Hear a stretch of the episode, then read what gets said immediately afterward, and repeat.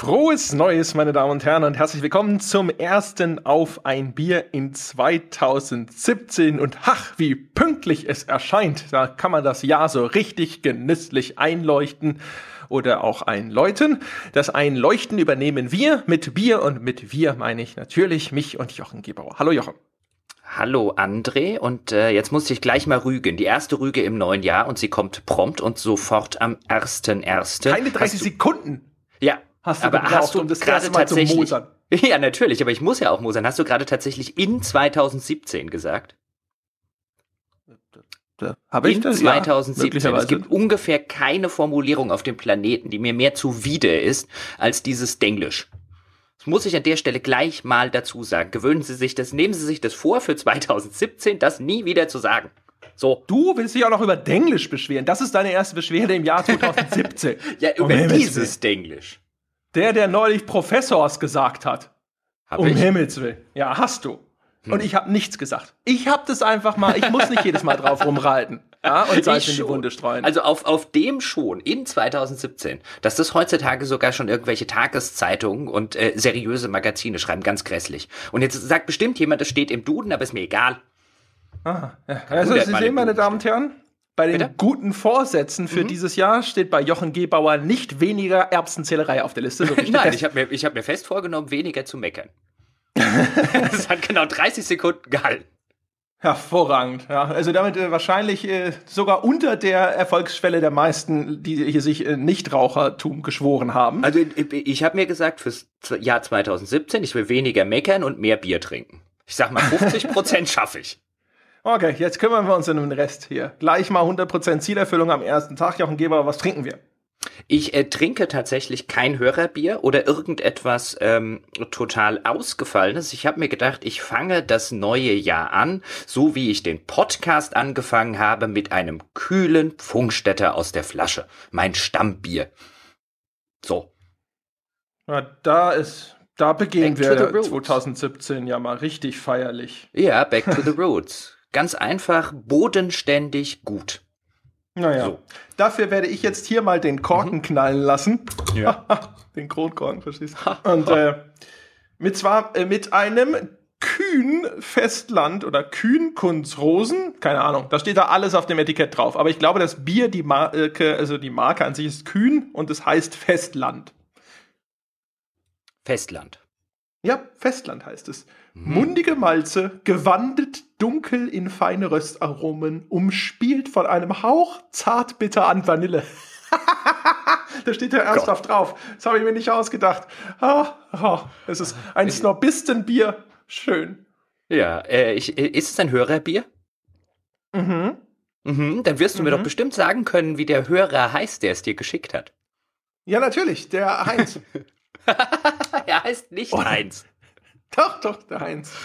Ja, danke, klar, danke, der Heinz. Wer sonst? Ja, ja, natürlich. Also, nur weil Heinz. du den Heinz nicht kennst. Ja, Also du willst damit sagen, dass äh, wenn du sagst, das Bier sei von Heinz, ist es von einem, den, jemanden, der garantiert nicht Heinz heißt, aber du kannst dich nicht mehr dran erinnern, wie er tatsächlich heißt. Also der Heinz hat mir auf jeden Fall ein wirklich, wirklich feines Bier geschenkt. Sehr hervorragend. Ganz besonders möchte ich die Vanillenoten loben. naja, es schmeckt echt lecker. Aber wenn, wenn man so hinten drauf liest, ein Hauch zartbitter an Vanille und dann trinkt man das Ding, denkst du schon so, ah, okay, mein Gaumen ist scheiße. ich merk nichts.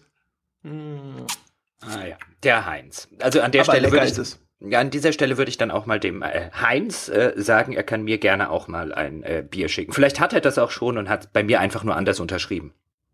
Nee, Der Heinz ist da ja flexibel. Hallo, ja. Nachdem du schon angezweifelt hast, dass es den Heinz überhaupt gibt, wird er den Teufel tun und dir Bier schicken. Ja?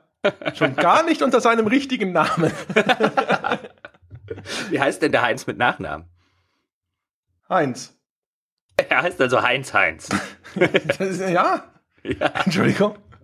Er beschwer dich bei seinen Eltern. Ich habe mir das ja nicht ausgedacht. ja, nein, nein, un- unter gar keinen Umständen. Nein. Der, nein. der Heinz Heinz. Okay. Ich trinke hier worüber. ja, worüber reden wir denn heute? Äh, Wir machen einen Ausblick auf das Jahr 2017, so wie es die Tradition des Spielejournalismus in Deutschland gebietet. Und die Tradition des Podcastes, denn das haben wir letztes Jahr auch gemacht. Ja, auch da waren wir schon einfallslos. ja. Nein, äh, Sie, wir wissen das äh, vielleicht nicht, meine Damen und Herren, aber als Spielejournalist in Deutschland ist man gesetzlich verpflichtet, am Jahresende einen Rückblick und am Jahresanfang einen Ausblick auf das nächste Jahr zu machen. Da können wir eigentlich gar nicht anders. Geht nicht. Man will ja, ja nicht nur als, Knast. Ist ja nicht nur als Spielejournalist so. Ich glaube, das ist generell im Journalismus so. Also ich meine, man kann sich ja auch im Dezember vor diesen ganzen Jahresrückblicken im Fernsehen nicht mehr retten. Wo man sich dann auch immer denkt, wie viel kann dieses Jahr schon passiert sein? Also zusammengerechnet füllen die ja quasi nochmal ein Jahr. ja, in der Tat. Ist, ja. ja. Also wir blicken. Wir blicken fleißig äh, nach vorne, ja, die Augen geradeaus und sprechen, vermute ich mal, über die Spiele, die wir so im Auge haben im Jahr 2017. Äh, zum Beispiel, ich hätte auch gedacht, dass wir uns über gewisse Entwicklungen unterhalten können, was wir von diesem Jahr erwarten in äh, mancherlei Hinsicht. Man könnte darüber reden, was wir für Announcements erwarten, von Spielen, die vielleicht noch nicht angekündigt sind und so generell, wohin geht denn der Weg der Spielebranche und so weiter. Gibt ja viel, wo man bei so einem Ausblick drüber reden kann. Das ist ja das Schöne an diesen Formaten. Man kann einfach loslegen. Laufen Sie doch mal los, Peschke. Ach so. Ja, ja. lauf, Forest. Wo, wo, wo, jetzt, jetzt, hast du so viel in den Raum gestellt. Wo fangen wir denn an? Fangen wir mit den Spielen an? Wir fangen mit den Spielen an, oder? Wir sagen jetzt einfach mal so, hey, 2017, weißt du, du wirst ein gutes Jahr, weil da kommt ja... ich habe übrigens nachgedacht und ich habe festgestellt, dass es gefährlich ist, äh, weil wir aufpassen müssen, dass wir nicht zu redundant sind zu unserem E3-Livestream. Weil natürlich viele 2017-Spiele, da haben wir da schon gesagt, oh, da freue ich mich drauf. Weil... Damit das ist richtig, aber zumindest auf meiner Liste von Dingen, die ich mir jetzt aufgeschrieben habe, ähm, ist, glaube ich, relativ wenig, was wir im E3-Livestream behandelt haben. Zumal ja viel von dem E3-Livestream dieses Jahr einfach schon rausgekommen ist. Also wenn man sich die ganzen Ubisoft-Sachen zum Beispiel vergegenwärtigt. Ja, ja, genau. Aber eins, äh, was auf der Liste steht, äh, bei mir zum Beispiel, ist äh, zum Beispiel Mass Effect Andromeda. Das hatten wir natürlich auch schon im E3-Livestream. So mit allen seinen Höhen und Tiefen. Ich habe mir jetzt das Gameplay-Video, da gab es vor gar nicht so langer Zeit noch mal ein etwas längeres Gameplay-Video und auch noch ein Gameplay-Trailer. Das habe ich mir, das Gameplay-Video habe ich mir nicht ganz angeschaut, aber diesen Gameplay-Trailer habe ich mir angeschaut. Ehrlich gesagt, jetzt bin ich wieder so ein bisschen im Stadium der Ernüchterung, aber es ist noch nicht so weit, dass ich mich nicht doch noch drauf freuen würde 2017. Ich weiß nicht, ob du die letzten Veröffentlichungen da gesehen hast. Ich habe sie tatsächlich gesehen und ich habe sie mir jetzt auch extra nochmal angeguckt als Vorbereitung auf den Podcast heute. Und ich muss sagen, ich bin jetzt auch nicht an dem Punkt, dass ich jetzt sagen würde, ich freue mich gar nicht mehr drauf. Dafür bin ich einfach ein zu großer Fan, insbesondere des Ur-Mass-Effekts. Aber ich bin extrem skeptisch. Also ich habe echt Angst, dass das Dragon Age Inquisition im Mass Effect Universum wird. Und dann hätte für meine Begriffe, und das ist eine ganz persönliche Meinung, hätte äh, BioWare die zweite großartige Serie ziemlich an eine Wand gefahren.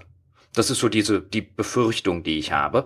Ähm, die mag sich auch als total gegenstandslos herausstellen, weil das Interessante ist ja, wir haben ja so gut wie noch nichts über ein Spiel, was innerhalb der nächsten drei Monate erscheinen soll. Also wir gehen jetzt einfach mal nämlich an von März aus, das heißt der erstes Quartal 2017 immer noch, wobei ich mir auch immer noch, wie damals beim E3 Livestream, eine Verschiebung in letzter Sekunde vorstellen könnte. Einfach weil bislang so wenig von dem Spiel zu sehen war. Also was haben wir denn? Ein, zwei Gameplay-Trailer, that's it. Ja, wir haben, es gibt, glaube ich, insgesamt schon so eine halbe Stunde Gameplay da draußen inzwischen.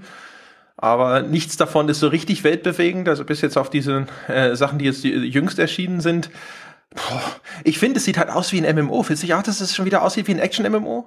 Äh, doch, total. Aber deswegen habe ich ja die Angst, dass es wie äh, Dragon Age Inquisition ausgeht, was sich ja wie weite, äh, über weite Strecken wie ein Singleplayer-MMO spielt. Also das hat halt also, diese, diese, diese modernen. Ist mir übrigens auch wieder aufgefallen, ähm, äh, als ich dann da zum Beispiel Final Fantasy 15 gespielt habe, wie eng mittlerweile Open World Spiele oder Spiele mit Open World Ansatz an MMOs dran sind, was sich teilweise, was den, den sowohl den visuellen Eindruck als auch das Spielgefühl angeht. Hm.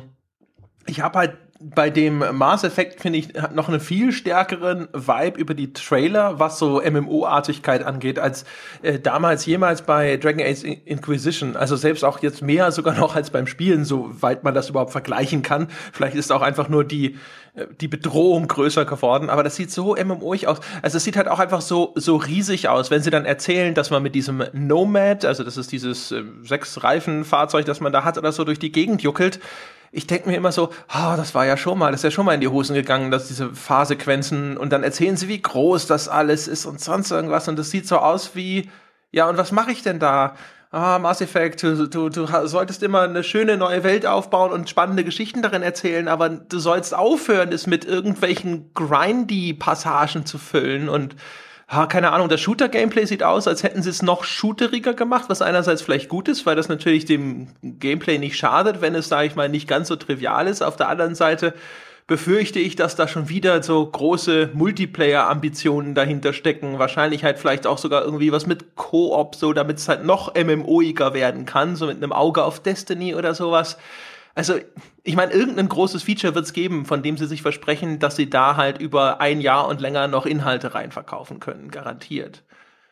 Gut, davon ist auszugehen, aber davon ist ja mittlerweile bei so gut wie allen Spielen auszugehen. Auch Dragon Age Inquisition hatte ja diesen, wie ich zumindest fand, diesen relativ sinnlosen Multiplayer-Modus noch so, so aufgesetzt obendrauf, damit man da auch noch ein paar äh, Boosts verkaufen kann und ein paar Multiplayer-Pakete obendrauf verkaufen kann für den Bruchteil der Spieler, die das dann halt tatsächlich gespielt hat. Aber ich nehme an, wenn man halt einfach darüber redet, dass man eine gewisse Grund, ein gewisses Grundpublikum hat, dann hast du halt immer einen Prozentsatz, der da vielleicht auch noch Geld reinsteckt.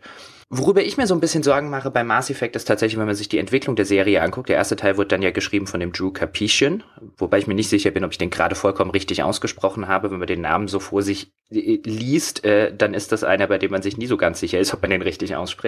Und dann kam im zweiten Teil ja der Mac Walters dazu, also der im, im, bei Mass Effect 2 sind ja wohl sowohl der Capuchin als auch der Mac Walters als äh, Writer in den, in den Credits, wobei der Capuchin eher die Vorarbeit geleistet hat und äh, dann die Ausarbeitung nach allem, was man hört, von dem Mac Walters gekommen sei, der dann auch der äh, Leadwriter im dritten Teil war.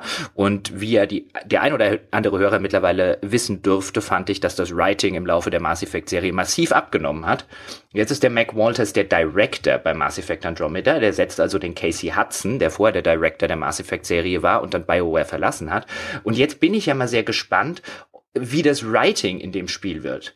Ähm, ob das, ob das besser wird, weil der, der Mac Walters jetzt vielleicht weniger mit dem eigentlichen Writing zu tun hat und sich mehr auf die ganze künstlerische Vision des Spiels konzentrieren kann und dafür vielleicht ein Writer dazukommt, mit dem zumindest ich mehr anfangen kann als jetzt mit Mac Walters äh, als Writer, oder ob es genau in die gleiche Richtung weitergeht, wie jetzt die, die, sich die Serie da so ein bisschen entwickelt hat.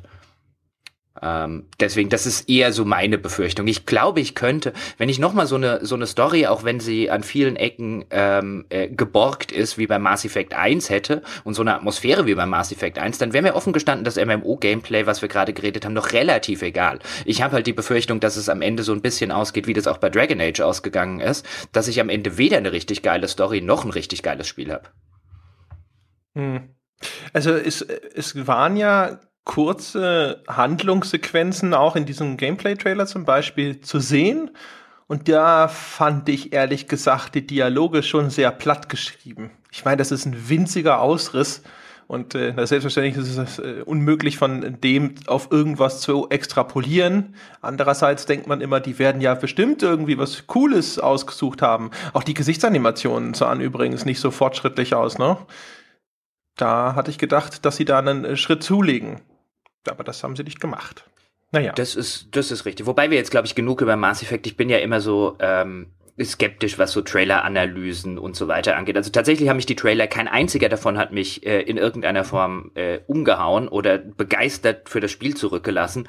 Aber da muss man immer, glaube ich, noch ein bisschen vorsichtig sein, weil es sind halt nur Trailer. Und da sollte man auch, glaube ich. Aber das sind ja die Anhaltspunkte, die wir jetzt haben. Also das ist ja mhm. das Einzige, woran wir jetzt irgendwas festmachen können.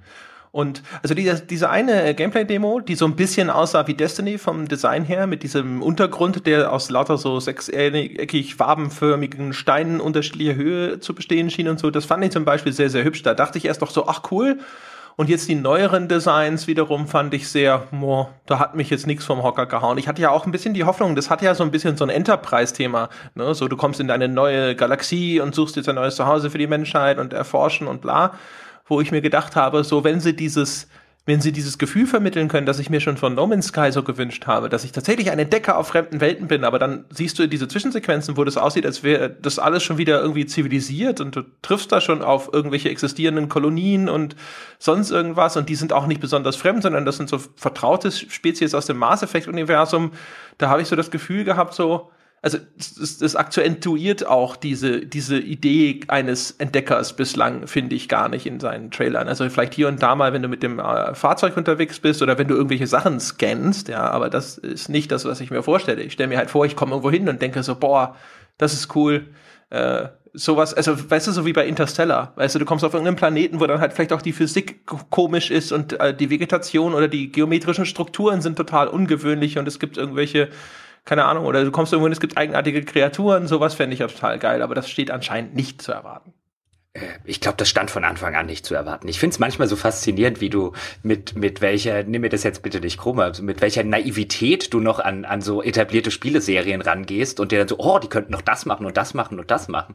Und ich, ich denke mir dann manchmal, das werden sie nicht tun. Es wäre echt schön, wenn sie es täten. Also äh, man, äh, vielleicht sollte, sollte dich da das ein oder andere Studio mal bei der kreativen Direction dazu holen. Aber ich, ich halte es halt häufig für, für wirklich Wunschdenken. Also ich hätte ja auch keine Wetten drauf abgeschlossen, aber man, man lasse mir ja meine Hoffnungen und meine Nein, es, es, es, soll dir, es soll dir ja gelassen, äh, soll dir ja gelassen bleiben, insbesondere im Hinblick auf 2017. Apropos Hoffnung, kommen wir mal zu einem zu einem äh, anderen Spiel.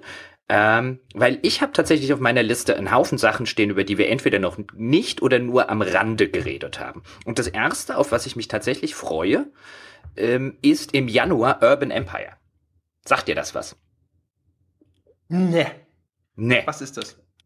Urban Empire. Ich erinnere dich übrigens dran, als wir auf der Gamescom waren, da waren wir ja kurz am Stand von Calypso und haben mit dem Bernd Beerheide, den kenne ich ja seit vielen Jahren und wir sind ganz gut befreundet, ist der PR-Manager von, äh, äh, von Calypso. Da haben wir uns kurz mit dem auf der Gamescom getroffen und ähm, haben ein bisschen mit dem gequatscht. Und da hat der uns unter anderem von Urban Empire erzählt. Da sieht man mal wieder, wie du hier zuhörst. Urban Empire ist ein ähm, Spiel und ich glaube, Bernd hat es uns damals so ein bisschen erklärt ähm, oder, oder so uns so ein bisschen anteasern wollen, als ein SimCity trifft House of Cards.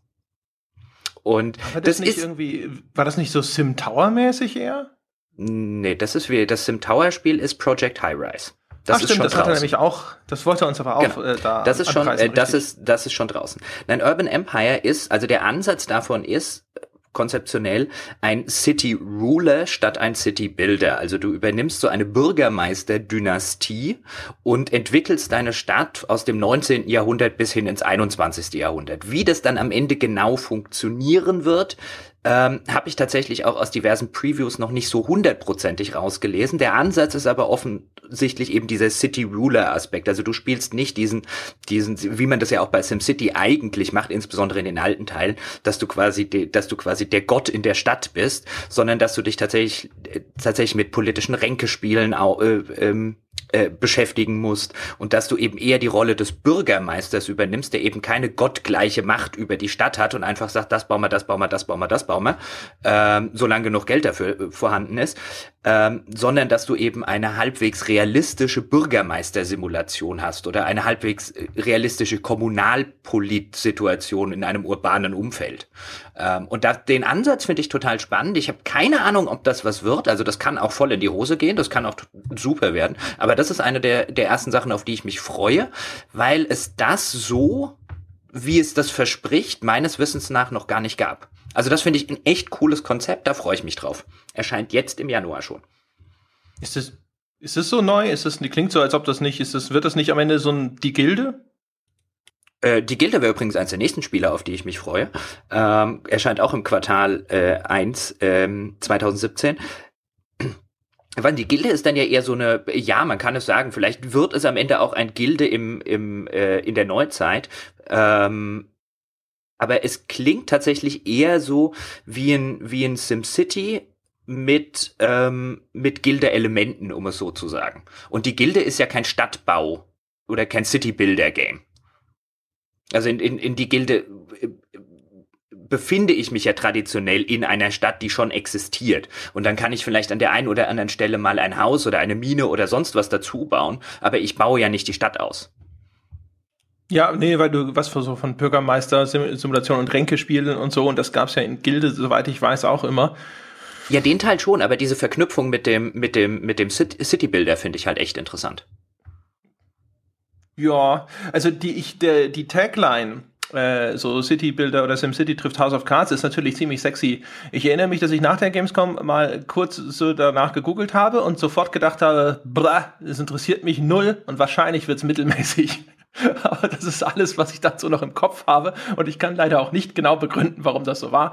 Wahrscheinlich, weil ich mit solchen Spielen schon sehr häufig nichts anfangen konnte. Also es gibt ja auch jetzt hier City Skylines und sonst irgendwas. Habe ich überall mal reingeschaut, weil ich früher SimCity mal eine Zeit lang gerne gespielt habe und musste immer wieder feststellen, nee, nee, nee, auch nicht. Von daher, ich, keine Ahnung, vielleicht bin ich da, entweder bin ich da raus oder es ist einfach noch nicht so die richtige Mischung bislang des Weges gekommen.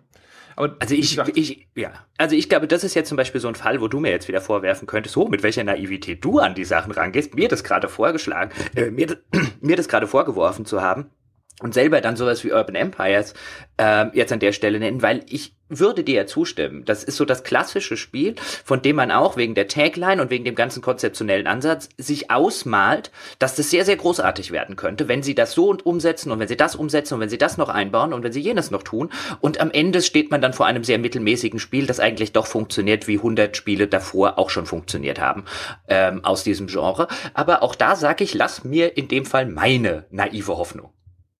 Die Illusion, ja. ja der, der Bernd ist vielleicht auch einfach ein guter PR-Manager und hat einfach eine das, gute Tagline sich das, ausgedacht für den Kram. also das, das sowieso, wobei ich äh, da, ich kenne ja Bernd dann auch schon, auch schon lange und ich weiß, dass er tatsächlich in der Hinsicht was drauf hat. Und wenn mir Bernd halt sagt, ihr, das ist wie SimCity mit äh, House of Cards, dann frage ich mich als allererstes, wo ist der Haken? wo klingt ist halt einfach viel zu gut, um wahr zu sein. Ich will erst das House of Cards sehen. Du hättest erst mal fragen sollen, wo ist Kevin Spacey? Kann ich ihn interviewen? Nein, dann geh weg. So ja, du bist wieder dran. Komm. Ja, nächstes, ja, ja. nächstes, komm. Äh, mein Gott, jetzt will ich auf einmal will er wieder auf die Tube drücken. Äh, willst du das, äh, das äh, von das zu erwarten war oder willst du das, das nicht zu erwarten war? Wenn du mich so rumfragst, will ich erst das, was zu erwarten war. Okay, äh, ich äh, freue mich natürlich auf Lost Ember. Äh, das haben wir auch während des E3-Streams gesehen. Das war das andere Spiel mit dem, also das mit dem Wolf. Nachdem jetzt Seasons After Fall, das war das mit dem Fuchs und in 2D mich enttäuscht hat, gibt es keinen Grund, nicht sofort auf das nächste Spiel mit irgendeinem Fabelviech in der Hauptrolle zu setzen und zu sagen, jawohl, hübsche Grafik, man spielt ein, naja gut, vielleicht in dem Fall nicht niedlich, aber hübsches, anmutiges Tier, das naturverbunden durch große grüne Wiesen streift. Es hat so einen leichten Okami-Touch, weil man eben einen Wolf spielt. Das ist, glaube ich, sogar auch noch von einem deutschen Studio. Also habe ich mir gedacht, so, jawohl, Lost Ember, sauber, das machen wir. Okay. Äh, zu Lost Ember kann ich jetzt, außer dass ich mich dran entsinne, dass es dir schon im äh, im E3-Livestream super gefallen hat, tatsächlich sehr wenig beitragen. Das steht nicht auf meiner Liste. Aber es natürlich so ein klassisches Pech gespielt. Ja, und es ist halt auch, also erstmal ist es halt ästhetisch sehr schön und zum zweiten, das ist natürlich auch wieder ein Spiel, das hinterher total äh, sein kann, wo ich dann mit den Schultern zucke. Also du kannst dann so andere Tiere ja äh, übernehmen quasi. Und das heißt, du steuerst halt erst den Wolf und dann übernimmst du halt irgendwie so eine na, es sind keine Tauben, weil es in so einer Art Urwald war, in dem Trailer zumindest, ne? Aber dann fliegst du da durch die Lüfte und dann kannst du mit einem Maulwurf da irgendwo lang, also dann hast du natürlich dadurch wahrscheinlich irgendwelche Umgebungspuzzles, damit du weiterkommen äh, kannst, musst du dann wahrscheinlich hier oder da das Tier übernehmen. Und äh, soll angeblich so ein bisschen auf Exploration setzen, was ich natürlich gut finde. Wahrscheinlich ist es dann hinterher wieder eine Spielwelt, wo ich sage, so, ja, okay, aber da, da müsste einfach mehr drinstecken, damit das mit der Exploration für mich funktioniert. Und äh, im schlimmsten Falle meinen sie damit, wir haben ganz viele Sammelobjekte. Aber ja, das, äh, da freue ich mich tatsächlich drauf. Das sieht halt einfach wieder so, so hübsch aus und so nett aus. Und ich weiß nicht, so Spiele, die alleine schon irgendwo, finde ich, so eine idyllische Grafik haben, da habe ich momentan so ein Fable für. Geht dir das auch so, dass du so in Phasen funktionierst? Ich habe echt so immer so Phasen, wo ich auf eine bestimmte Art von Spiel total anspringe und irgendwann ist die Phase rum und dann kann ich es aber auch nicht mehr sehen. Ja, aber jetzt weniger auf einer visuellen Ebene. Aber wir haben ja eh schon häufiger festgestellt, dass du eher wie ich der ästhetisch, ästhetischere Mensch bist, was jetzt, äh, äh, was jetzt die Visualität und Sounddesigns und so anfängt. Mir geht das so, ich habe das in Genres. Also wenn ich jetzt zum Beispiel ein Japano-Rollenspiel 20 Stunden gespielt habe, habe ich danach Lust auf fünf mehr, auf fünf weitere Japano-Rollenspiele. Oder ich lese zum Beispiel auch komplett in, in Genres. Ich habe dann so ein halbes Jahr eine Science-Fiction-Phase, da lese ich ausschließlich Science-Fiction. Dann habe ich ein halbes Jahr eine Fantasy-Phase, lese ich ausschließlich Fantasy. Das heißt, bei mir bewegt sich sich das eher auf so einer narrativen oder auf so einer thematischen Ebene. Ja, also wie gesagt, also ist jetzt nicht auf die Ästhetik beschränkt, ist halt auch mit Spielmechaniken oder sowas. Nicht so sehr mit Themen, also dass ich jetzt Science Fiction, Western, Fantasy oder sowas, dass ich da jetzt irgendwie längere Zeit drauf gebucht wäre. Wobei ich habe manchmal so eine Horrorphase, wo ich äh, Bock habe, wieder irgendwelche Horrorkram zu lesen, zu spielen, zu schauen und dann halt dann alles wieder so in mich reinstopfe, ja, dann die, so die, die Horrorvöllerei losgeht. Ähm, da bin ich mal gespannt. Es wäre cool, wenn ich mal die nächste Horrorphase zum Release von Outlast 2 hätte. Das kommt nächstes Jahr auch, weil im Moment interessiert mich das noch nicht so wahnsinnig. Fand das erste Outlast zwar schon effektiv, aber nicht so, nicht so, was wow, denn, war das gut. Was ist denn, bleiben wir doch mal kurz im Januar, was ist denn mit, Re äh, mit Resident Evil 7? Keinerlei Freude drauf? Ach, da fehlt mir so ein bisschen das Zutrauen inzwischen. Normal müsste ich mich da echt drauf freuen. Das ist eigentlich äh, ziemlich auch gar nicht mal so uncool gewesen, was man bisher gesehen hat. Wobei, also es gibt ja diese Kitchen-Demo. Also, das, wer das noch nicht mitbekommen hat, es gab mal eine Demo für Resident Evil 7, ne, also quasi eher so ein bisschen so als spielbare Repräsentation dessen, was man im Spiel vielleicht erwarten kann. Und da ist man in einer Küche äh, festgeschnallt auf einem Stuhl und das war natürlich für VR gedacht. Ne? Viele von den guten VR-Erfahrungen, das habe ich in unserer Vive-Folge schon mal erzählt, sind eigentlich die, wo man relativ statisch ist und dann eher eine Umgebung beobachtet, eine virtuelle. Und da ist man halt immer auf diesem Stuhl festgebunden und dann passieren halt schreckliche Dinge um dich herum. Also äh, abgeschnittene Köpfe und sonstiges Zeug, also relativ auch relativ brutal.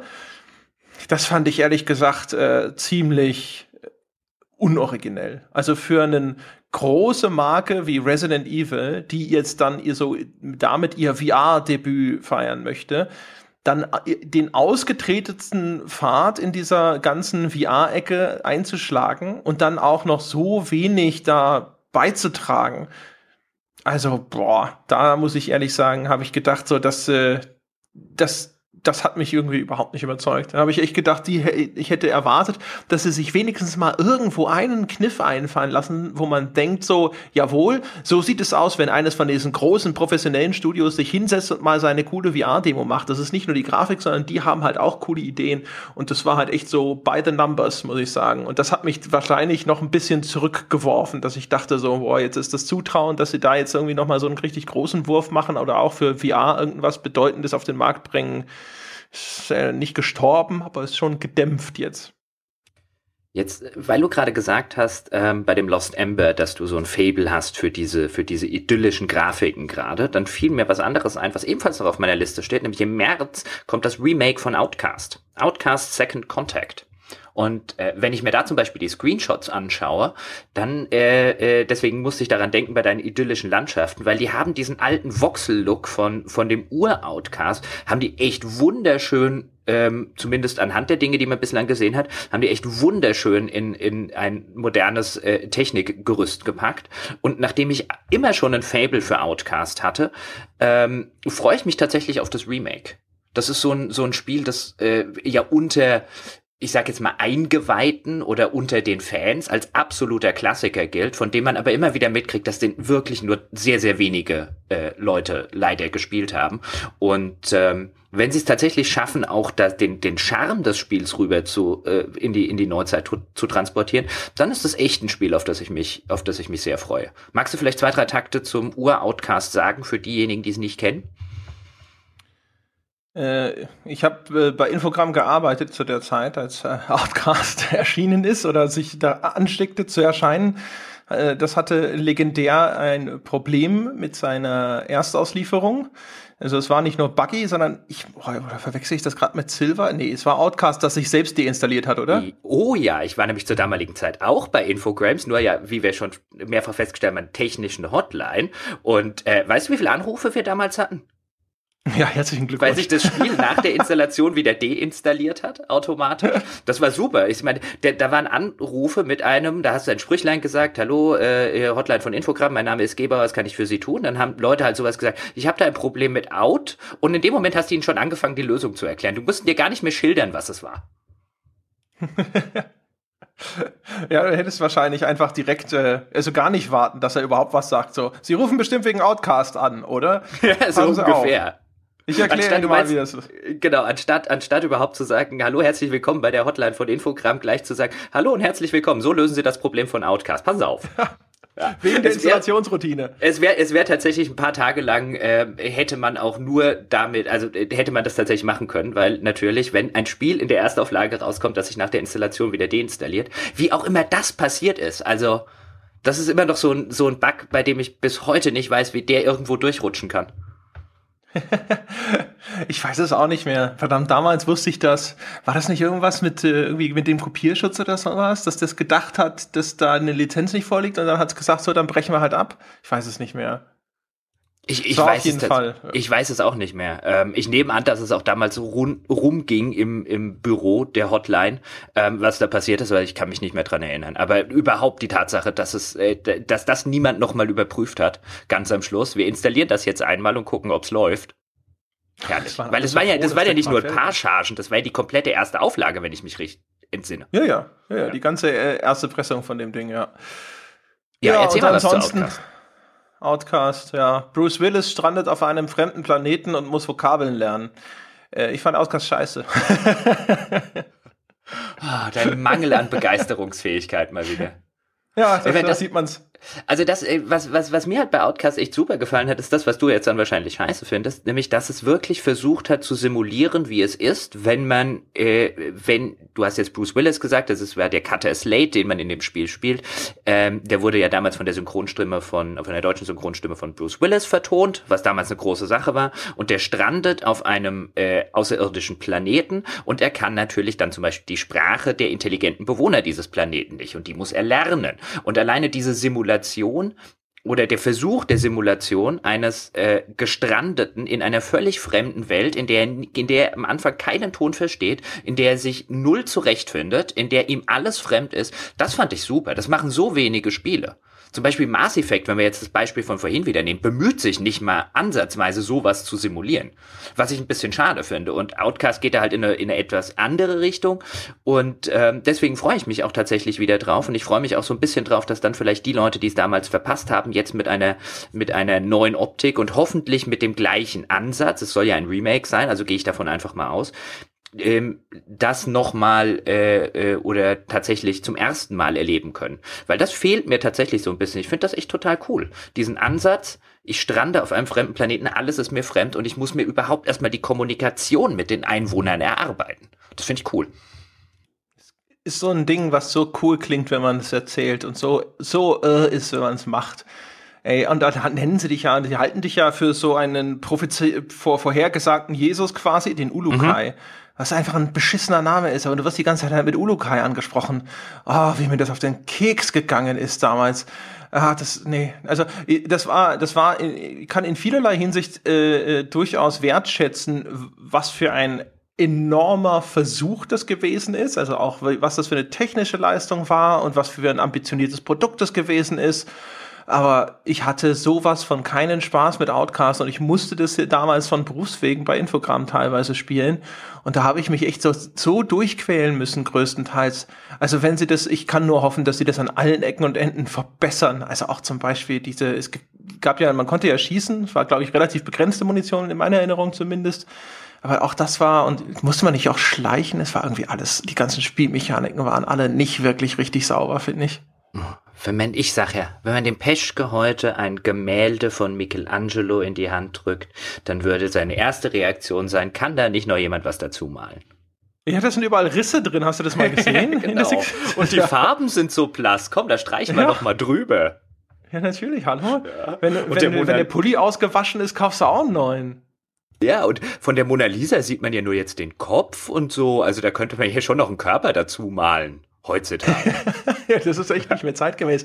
Außerdem ja, ist es nee. viel zu klein, das Bild. Das könnte man mal echt in größer neu auflegen. Ja, so richtig. Äh, bleiben wir aber mal ganz kurz im äh, Januar nochmal, äh, weil am 13., also sozusagen in zwölf Tagen, wird ja die Switch offiziell wirklich vorgestellt. Da ist ja der Event, wenn ich mich nicht sehr irre, richtig? Äh, meines Wissens ja. Ja, was ähm, ich nehme ja an, dass wir nach dem großen Reveal der Switch, ähm, also der erste Reveal fand ja schon statt, aber jetzt, äh, wenn man sich dann tatsächlich angucken kann, was kann das Ding denn de facto, ähm, dass wir da auch noch was dazu machen werden, aber deswegen vielleicht an der Stelle nur ganz kurz, was erwartest du dir denn von dem Switch ähm, am 13. Januar? Technik ist mir wurscht, die wird eh enttäuschend sein, so oder so. der, der, Grad der Enttäuschung, solange er nicht bodenlos ist, ist mir ehrlich gesagt relativ wurscht. Also, dass das Ding auch nur annähernd auf PS4-Niveau ist, steht nicht zu erwarten. Das heißt, alles in der Richtung ist mir ehrlich gesagt ziemlich egal. Das ist auch nicht unbedingt der Anspruch, den ich jetzt an diese Konsole stellen würde viel ist da gar nicht mehr. Das meiste, was äh, über die Switch bekannt geworden ist, hat mein Informationsbedürfnis in der Hinsicht schon äh, erfüllt. Jetzt muss das Ding halt nur noch rauskommen und die Spiele interessieren mich. Ich hätte die Hoffnung, dass sie vielleicht mehr äh, Worte verlieren und mehr zeigen zu dem Mario, weil ich meine mich zu entsinnen, dass geplant ist, war, dass Mario direkt auch zum Launch oder nahe am Launch zu veröffentlichen. Das heißt, da würde mich mal interessieren, was ist das für eins? Äh, wie sieht das genau aus? Haben, ist Ihnen da was Neues eingefallen? Ist es die, die x-te Variation von Mario 64? Das würde mich schon interessieren. Und natürlich ja Zelda. Also Zelda ist, das steht auf meiner Liste von Titeln, auf die ich mich freue in 2017. Zelda Breath of the Wild. Auch wenn da, da haben wir zum E3-Stream auch schon gesagt, so die Befürchtung ist so, oh, hoffentlich nicht zu viel Open World. Das darf ruhig gerne klein sein. Beschränkt euch da ruhig gerne. Also so die Größe von Ocarina of Time würde mich jetzt nicht ehrlich gesagt schockieren. Das ist in Ordnung. Das, äh, aber da freue ich mich echt drauf. Das sieht wieder so hübsch aus und äh, also ein gutes Zelda geht immer. Äh, ist da eigentlich schon bekannt? Das habe ich jetzt tatsächlich nicht recherchiert, weil ich weiß, dass du da sowieso drin steckst und dann können wir jetzt auch drüber reden, weil ich würde ja eigentlich erwarten von dem, von dem Switch-Event äh, am 13. Januar. Erscheinen soll die Switch ja im März wenn ich recht informiert bin, dass dort bekannt gegeben würde, dass sie zusammen mit äh, Zelda erscheint. Also für mich erscheint das halt der logischste Launch-Titel, den du für eine neue Konsole haben kannst. Und aber meines Wissens nach steht das noch nicht fest, dass das ein Launch-Titel ist, oder? Also es ist zumindest hardcore spekuliert. Ehrlich gesagt, ich bin ich weiß nicht, ob sie es so richtig offiziell mit, amtlich mit Brief und Siegel tatsächlich schon gesagt haben. Ähm, wir nehmen die Folge auch im Vorhinein auf, so als kleine Warnung. Das heißt also, falls das jetzt am 1.1.2017 schon alles bekannt ist, meine Damen und Herren, dann wissen Sie Bescheid. Ähm, aber ich gehe schwer davon aus. Also ich meine, das, das ist ja so wie mit Twilight Princess damals zur Wii. Ne? Sollte ursprünglich dann äh, schon für den GameCube erscheinen, verschoben, verschoben, verschoben, wurde zum Launch-Titel. Jetzt erscheint es dann für beide Konsolen, jetzt genauso wie Breath of the Wild für Wii U und äh, Switch. Und da ist sehr von auszugehen, denke ich, dass sie das dann direkt haben. Was wiederum natürlich, also ich habe Gerüchte gesehen, dass dieses Mario auch zum Start da sein soll, aber das macht es natürlich dann wiederum sehr unwahrscheinlich, dass sie Mario und Zelda beide zum Start schon am, äh, direkt rausbringen. Das werden sie wahrscheinlich so ein bisschen streuen, könnte ich mir vorstellen, weil sonst haben sie so ein fettes Launch-Line-Up und dann kommt erstmal eine ganze Weile nichts. Also da würde ich sagen, es stünde zu erwarten, dass sie das eher ein bisschen entzerren. Also wenn sie die Möglichkeit hätten, selbst dann würden sie das wahrscheinlich noch mal ein bisschen nach hinten schieben, würde ich vermuten. Der Preis ist, glaube ich, das Interessanteste, was da noch kommt. Das schon, wobei lass mich noch eine Sache zu, äh, zu Mario vs. Zelda sagen. Also ich aus meiner persönlichen Sicht bin jetzt kein Nintendo-Fanboy, wie, wie man ja weiß. Ähm, jetzt allerdings auch kein Hater oder so. Ich fände schon sehr enttäuschend, wenn jetzt am Ende, also da sie es bislang zu dem Zeitpunkt, wo wir die Folge aufzeichnen, noch nicht gesagt haben, wenn die, wenn jetzt am 13. Januar bekannt ge geben würde, der Launch-Titel ist Mario und noch was und Zelda kommt dann erst später, das fände ich sehr enttäuschend. Also ich glaube, wenn die mit dem Ding wirklich erfolgreich werden wollen, brauchen die Zelda zum Launch das ist, das ist der Titel, auf den man sich freut. Von Nintendo gerade. Historisch gesehen ist Mario die größere Marke. Grundsätzlich gebe ich dir recht. Also aus meiner Perspektive, ja, würde ich das auch so sehen. Ähm, der Preis, ja, das ist äh, richtig. Was ist denn da, was sind da die letzten Gerüchte? Bring mich mal up to date. Nichts Neues. Ehrlich Nichts gesagt, Neues. die ganzen Spekulationen gehen auch in die Richtung, was ich damals in der Folge von Toys schon selber gesagt habe. Also ich hatte ja gesagt, ich erwarte eigentlich 300, bestenfalls 250 Euro. Und das sind eigentlich auch die Spekulationen, die ich bisher gesehen habe. Also Teut hatte ja den, in den Raum gestellt, dass weil die Hardware so günstig einzukaufen ist, dass sie sogar mit so einem Megakampfpreis von 200 starten könnten und dass sie damit ja wirklich den Markt ordentlich aufrollen könnten. Aber da habe ich damals schon gesagt, das äh, halte ich für sehr unwahrscheinlich. Das glaube ich immer noch. Und äh, also wenn die, selbst wenn sie nur 2,50 kostet, bin ich schon positiv überrascht. Ja, das wäre auch ungefähr. Also ich hätte auch mit 2,99 äh, gerechnet. Ich dachte, vielleicht äh, hat die Gerüchteküche, die du ja bei der Switch näher verfolgst als ich in der Zwischenzeit, noch ähm, irgendein Update parat gehabt. Aber ich würde auch tatsächlich, wie du es äh, damals in der Folge mit Todd äh, gesagt hast, von 250 bis 299 ausgehen. 199 wäre halt echt eine Kampfansage. Dann würde ich mir auf der anderen Stelle natürlich wieder fragen, hä, wie ist da die Verarbeitungsqualität? Weil das ist zum Beispiel noch was mich, was, was mich interessiert. Das wird jetzt am 13. Januar nicht so wirklich ähm, äh, beantwortet werden, aber ich sehe halt potenziell schon die Gefahr durch dieses Dranstecken und immer wieder abziehen und dann auch noch bei einer Konsole, die äh, im Familienhaushalten und so weiter unterwegs ist, sehe ich da tatsächlich so die äh, ganz altmodische mechanische Kaputtgeh-Frage. Dann äh, passt die nicht mehr drauf, dann ist irgendwie ein Teil abgebrochen, weil der Fünfjährige es in die Ecke geworfen hat und, und, und, und, und, und. Also äh, das interessiert mich dann tatsächlich auch sehr, weil ich glaube, das könnte so nach Release könnte das ein ernsthaftes Problem werden, wenn da diese, diese, diese kleinen Teile und dieses Anstecken und dieses wieder abziehen, ähm, wenn es da in irgendeiner Form Probleme gibt, könnte es, äh, könnte es ziemlich fatal für diese Sorte Konsole sein, die Nintendo da baut bin ich einigermaßen zuversichtlich. Also so wie die Konstruktion da aussah, ehrlich gesagt, das sah nicht aus wie Teile, die so leicht abbrechen. So äh, Stecksysteme sind da ja relativ robust, weil es keine langen, schmalen Elemente sind, die da sind, sondern diese Schiene sowas hält normalerweise relativ lange. Also siehe zum Beispiel früher meine Dada-Bahn oder so, die habe ich nicht kaputt gekriegt. Das heißt, die muss eigentlich unzerstörbar gewesen sein. bis zu, sie überlebt auch einen Atomkrieg. Ähm, und äh, da Nintendo ist da historisch ganz gut. Die, wenn du dir zum Beispiel diese billigen Fire-Tablets anschaust von Amazon, die dir teilweise für deutlich unter 100 Euro nachgeschmissen werden, selbst die sind in der Verarbeitungsqualität eigentlich ganz ordentlich. Also da, ehrlich gesagt, also natürlich ist so ein Tablet ist, äh, ist grundsätzlich was, was kann ein Fünfjähriger halt nicht immer eben durch die Bude pfeffern und dann kann man davon ausgehen, dass dem Bildschirm wirklich nichts passiert ist, wenn da irgendwie Fliesen oder so am Boden sind. Aber mein Gott, so ist es halt, ne? Ja, ich wollte jetzt auch nichts beschreien. Ich äh, sage lediglich, das ist so eine so eine potenzielle Sache, wo mich dann halt einfach äh, nach Release interessieren würde, wie da so die Verarbeitung und so weiter ist und wie sich das dann im im äh, Alltag vielleicht mit einer Familie mit zwei oder drei äh, kleineren oder jüngeren Kindern dann tatsächlich bewährt. Weil das ist ja letztlich neben den Hardcore-Gamern, die Nintendo vielleicht jetzt auch wieder ansprechen will, zumindest mit einem Lineup wie Zelda, ähm, wenn das zum Start tatsächlich da ist, ähm, ist das natürlich immer noch die Kernzielgruppe oder eine der Kernzielgruppen. Ich habe von Leuten gehört, die äh, mit äh, anscheinend schon mal mit einem Prototypen von dem Ding hantiert haben, dass diese Winz-Controller, also man kann ja diese seitlichen äh, Mini-Controller-Bausteine abstecken, wenn man im lokalen Multiplayer vor dem äh, dem transportablen Konsolenbildschirm, diesem Tablet-Bildschirm dann irgendwas spielen will dass das natürlich in der ganzen Haptik her nicht so toll ist. Also, dass die ein bisschen zu leicht sind und dass die von der ganzen Balance her und wie sich das anfühlt und von der Größe her, dass das nicht alles so ideal ist, dass das eigentlich nur cool ist, wenn die an diesem äh, Stecker, die kann man ja so zusammenstecken zu einem großen Controller, der eigentlich aussieht wie so ein typischer Xbox-Controller. Äh, das funktioniert dann wohl recht gut, aber diese kleinen Einzeldinger, das ist natürlich eher so eine Behelfslösung.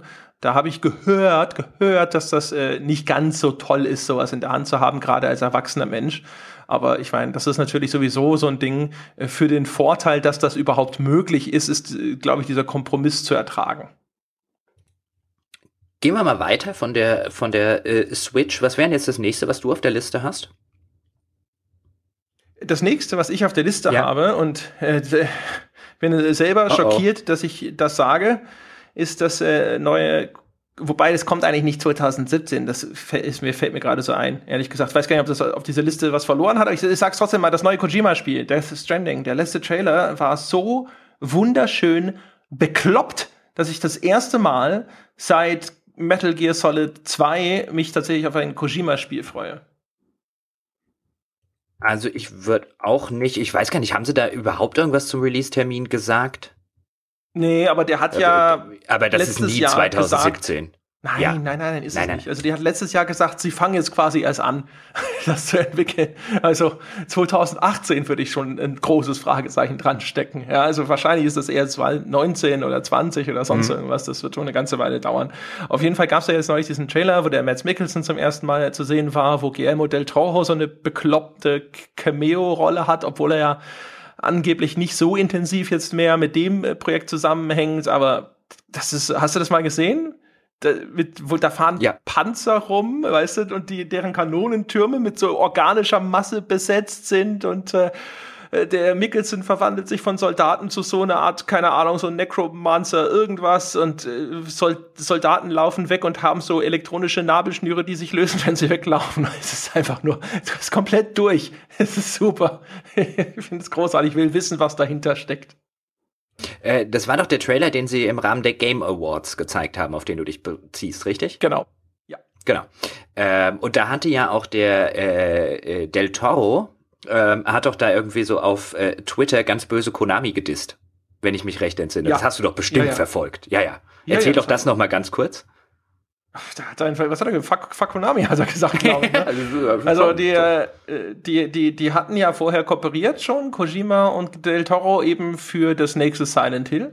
Äh, diese PT-Demo, die damals so viel Aufsehen erregt hat, das war so der erste Schnupperkurs für das, was die da eventuell in Vorbereitung hatten. Die hatten auch den Norman Reedus da schon engagiert, das ist einer der Darsteller aus Walking Dead. Ich verfolge Walking Dead nicht äh, genau, aber er spielt da, glaube ich, so einen komischen Nazi-Redneck-Typen. Und ähm, der äh, ist jetzt auch in dem Death Stranding wieder mit dabei, aber der Del Toro ist jetzt mit dem Projekt nicht so eng verbandelt wie mit diesem Silent Hill Reboot damals. Und äh, ich trauere dem ja auch noch bis heute hinterher. Bin auch bis heute noch schockiert, dass Konami ausgerechnet das Projekt abgesenkt hat. Also gut, es gab ja da diese dieses riesige Zerwürfnis zwischen Kojima und Konami, äh, so kurz auch noch vor Release von Metal Gear Solid 5 wo die sich halt so hinter den Kulissen gekappelt haben und dann wurde der Name von Kojima irgendwo aus der ganzen Konami-Datenbank gestrichen eine Zeit lang. Dann waren dann an den ganzen äh, Produktionen von ihm, wo früher immer dran stand äh, Hideo Kojima Game und so, das war auf einmal verschwunden und dann gab es ganz viele Spekulationen darüber, was da hinter den Kulissen wohl vor sich geht, ob der Kojima zu viele Ansprüche stellt. Ich kann mir auch vorstellen, dass der durchaus ein bisschen schwieriger ist. Äh, umgekehrt hat man natürlich erstmal auf Konami eingedroschen. Und der Del Toro hat halt im Grunde genommen auch so sinngemäß das gedacht, was ich auch damals gedacht habe. Ne? So, Konami, warum? Ne? Ihr seid ja, ihr seid echt irre, dass ihr ausgerechnet das eingestellt habt. Da würden mich natürlich interessieren, welche Rahmenparameter existierten da. Wahrscheinlich, wenn man hört, warum das Konami gemacht hat, wird es irgendeinen finanziellen Hintergrund geben oder so, wird man vielleicht sagen, so, ja, okay, da hätte ich vielleicht so als äh, Buchhalter auch gesagt, das machen wir bisher nicht. Aber es ist halt sehr, sehr schade drum, weil Silent Hill hätte das, glaube ich, bitter nötig gehabt.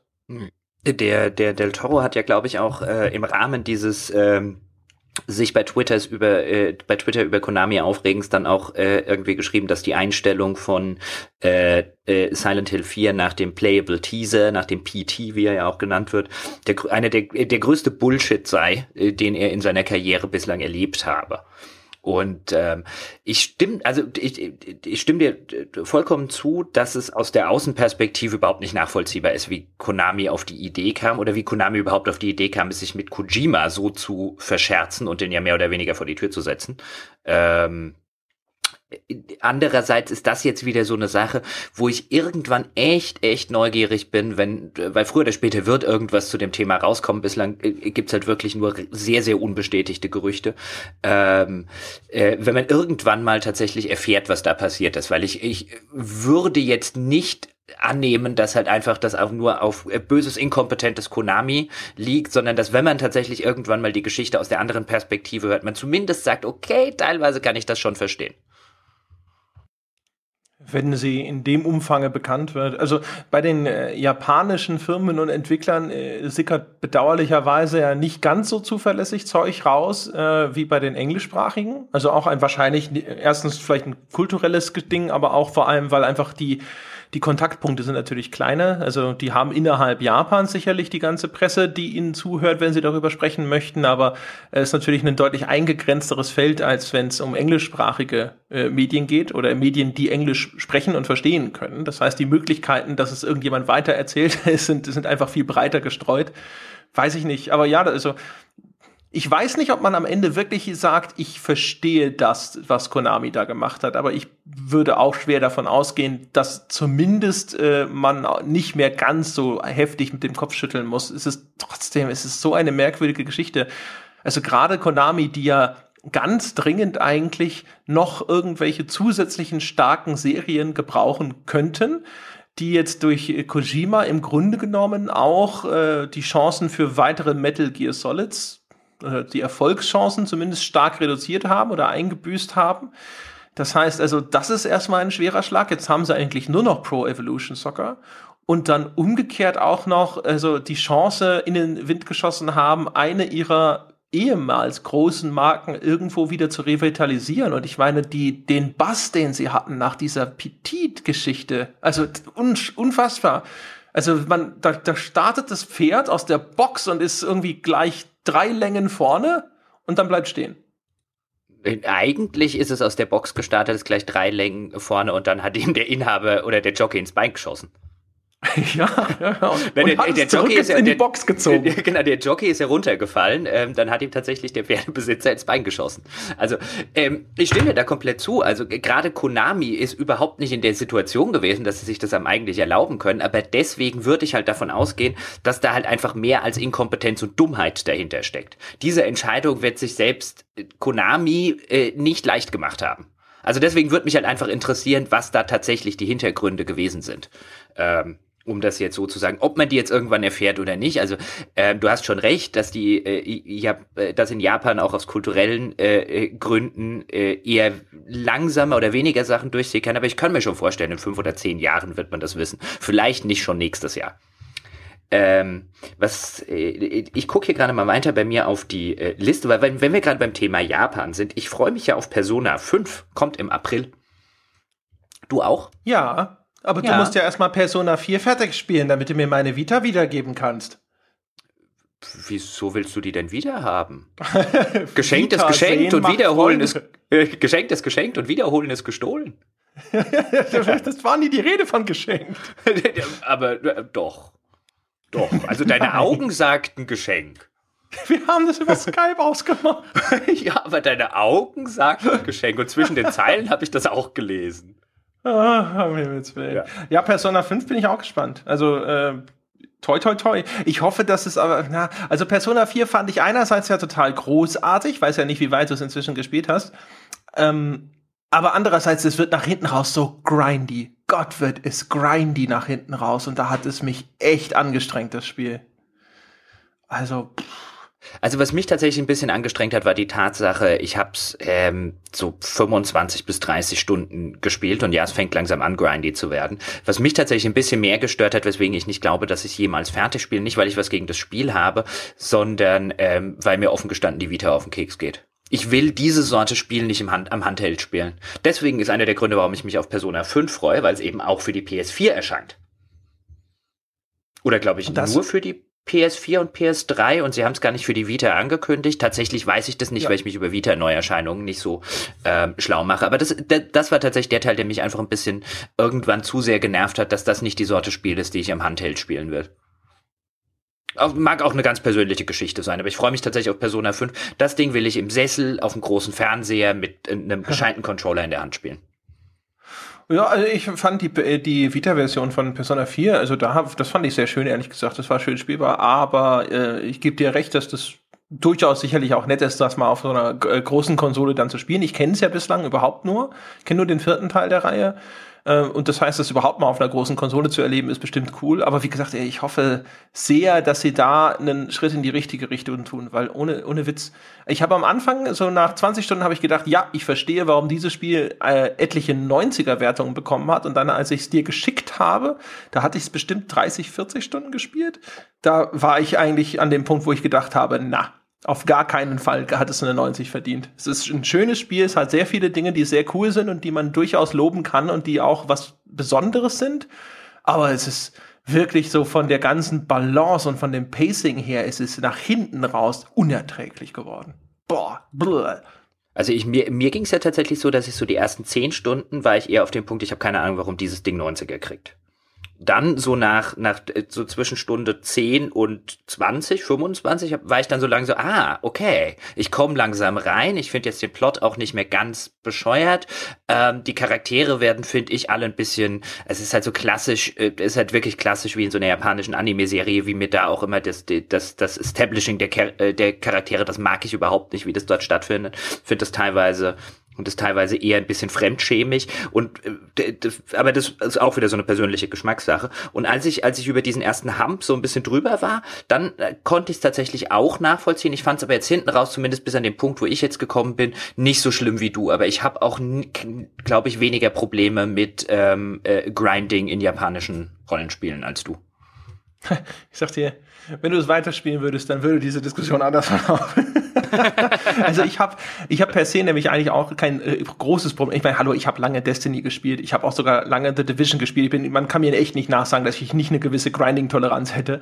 Aber ähm, das wird halt, das ist, das ist so ein Fall von, du läufst dann halt rum und dann kommt ständig wieder ein blöder Random-Encounter, den du eh gewinnst, wo du dann einfach nur noch deine, dein, dein, dein Programm abspulst und dann sind die halt weg. Und dann sind es immer gleich drei oder vier Gegner und es dauert und es ist mühsam und es nervt dich und du willst endlich weiterkommen.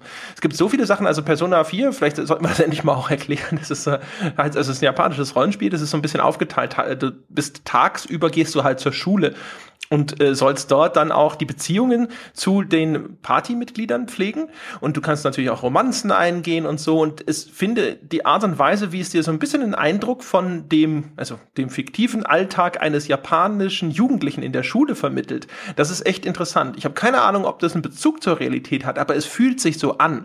Also du gehst dann dahin und dann hast du deine Klasse, da musst du in der Klasse manchmal irgendwie, dann ruft dich der blöde Klassenlehrer auf und du musst eine Frage beantworten, da musst du halt vorher aufgepasst haben, was der erzählt hat und dann kannst du das über so Multiple-Choice-Antworten auch beantworten. Äh, du kannst dann in die Theater-AG gehen und dann lernst du da irgendwo ein Mädchen kennen und wenn du die, wenn du die niedlich findest, gehst halt immer wieder in die Theater-AG, aber dann vernachlässigst du deinen Kumpel, den, mit dem du sonst immer Fußball spielen gegangen bist und so. Also es hat echt so coole Aspekte. Du bist zum Beispiel auch, ich glaube, du bist bei einer Gastfamilie, ne?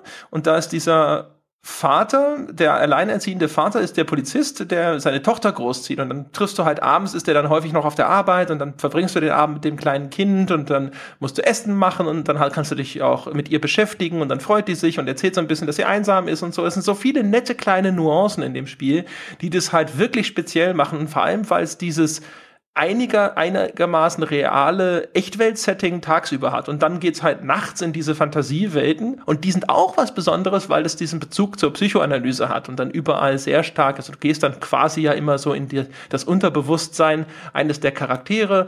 Und der eine, der hat so, ja, der ist halt so, so ein, hat einen Persönlichkeitsanteil, der so ein bisschen unterdrückte Homosexualität widerspiegelt. Und dann ist diese Fantasiewelt ist so ein Badehaus, wo halt überall so halbnackte Jungs rumlaufen und so dich mit so Herzchen bewerfen und sowas.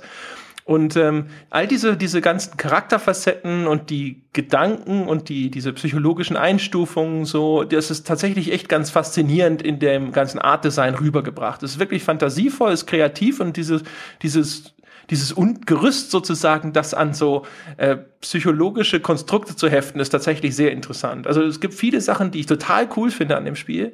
Aber wie gesagt, das, nach hinten raus hat es meine Geduld echt, echt einfach überstrapaziert. Äh, da war erstmal der Ofen aus.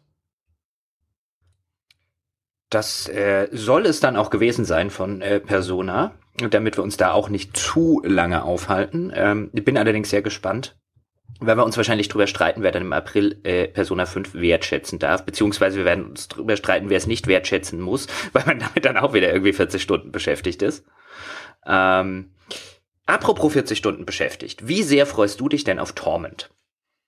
Ja, ich wollte gerade sagen, wollen wir es gemeinsam sagen? ja, genau. Also natürlich freuen wir uns beide auf Torment. Soll auch, also mein, auch da ist mein letzter Infostand im äh, ersten Quartal erscheinen. Mhm was ja relativ viel bedeuten kann. Ähm, auch da könnte ich mir übrigens noch vorstellen, dass sie das nochmal ein klein wenig äh, verschieben. Äh, nicht, weil ich in irgendeiner Form was gehört habe oder weil das in einem katastrophalen Zustand und so weiter wäre, sondern weil sie sich da, glaube ich, auch leisten können, notfalls noch einen Monat mehr zu nehmen, um das, um das äh, äh Polishing noch äh, zu machen. Also das würde ich noch nicht in 100% Stein gemeißelt sehen, auch wenn das Projekt nach dem letzten Mal, wo ich reingeguckt habe, relativ weit ist. Ich bin mir aber noch echt unsicher bei Torment.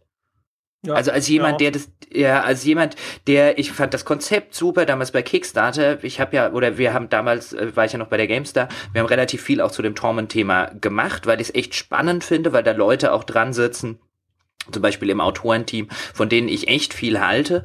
Und ich bin mir aber echt unsicher. Warum bist du dir unsicher? Fangen wir mal so rum an. Äh, ich bin mir unsicher, weil ich mal reingespielt habe. Also ich habe das ja sogar gebackt auf Kickstarter mit einer absurden Summe. Ich glaube, ich habe da 100 Dollar oder so draufgeschmissen damals. Da hatte ich ja noch, da hatte ich noch Geld damals. Ähm, auf jeden Fall dann. Ähm, ich habe da reingespielt und weiß noch nicht, ob mir das Kampfsystem gefällt, aber ich habe in eine relativ frühe Version reingespielt. Ich habe dann irgendwann mal, ich glaube Maurice, der dann spätere Versionen gespielt hat, hat mir mal erzählt, das sei besser geworden. Das weiß ich nicht. Aber das, was ich, mein Erstkontakt damit hat mich zweifeln lassen, ob mir das tatsächlich gefällt, weil das äh, diese merkwürdigen äh, äh, Ringe mit Reichweiten hatte und sowas, wo ich erst dachte, ah, ich weiß nicht so recht, ey, wieso, wieso eigentlich nicht Hexfelder oder sowas? Was ist denn kaputt mit diesem äh, guten, alten, rundenbasierten System? Warum wird das abgelehnt? Warum muss man das Rad da neu erfinden? Oder das Hexfeld? Der Einstieg, den fand ich ehrlich gesagt ein bisschen auch, ein bisschen mühsam damals der war schon auch cool, aber der war schon ein bisschen mühsam. Die Welt hingegen, wenn man dann das erste Mal in die Welt reinkommt, nach diesem etwas abstrakten Einstiegsteil, das war wiederum sehr geil. Also da habe ich gedacht, so, boah, das ist genau die Form von Kreativität und diese Form von abgedrehter Fantasy, die ich mir davon erhofft habe. Und da sind überall auch so diese interessanten Gedanken und äh, äh, oh ja, mein Gott, wie soll man das, sozialen Konstrukte in dieser Fantasy-Welt, wo ich gedacht habe, so, yeah, das ist genau das, was ich von Torment will, so ein Spiel, wo ich mir denke, ach, das ist cool. Äh, ich kann mir vor, diese, dieses Konstrukt in der Fantasy-Welt, das erscheint mir glaubwürdig und es ist irgendwie was, worüber man nachdenken und diskutieren möchte, ob sowas äh, sinnvoll ist oder auf wessen Seite man sich schlägt und was davon jetzt moralisch zu halten sei oder sowas. Das ist cool gewesen. Ja, aber der ganze Rest, da weiß ich noch nicht so recht. Aber das, also das Spielsystem an sich macht mir die meiste Sorge. Dass sie glauben, sie müssten da jetzt tatsächlich ein ernsthaftes Gameplay integrieren. Das Original Torment konnte man ja auch relativ spielbefreit hinter sich bringen. Und äh, dass das etwas ist, was dann nur mich davon auf, abhält, das zu konsumieren, was mich dann wirklich glücklich macht, nämlich die ganzen Texte und was sonst so drin steckt an Erzählung.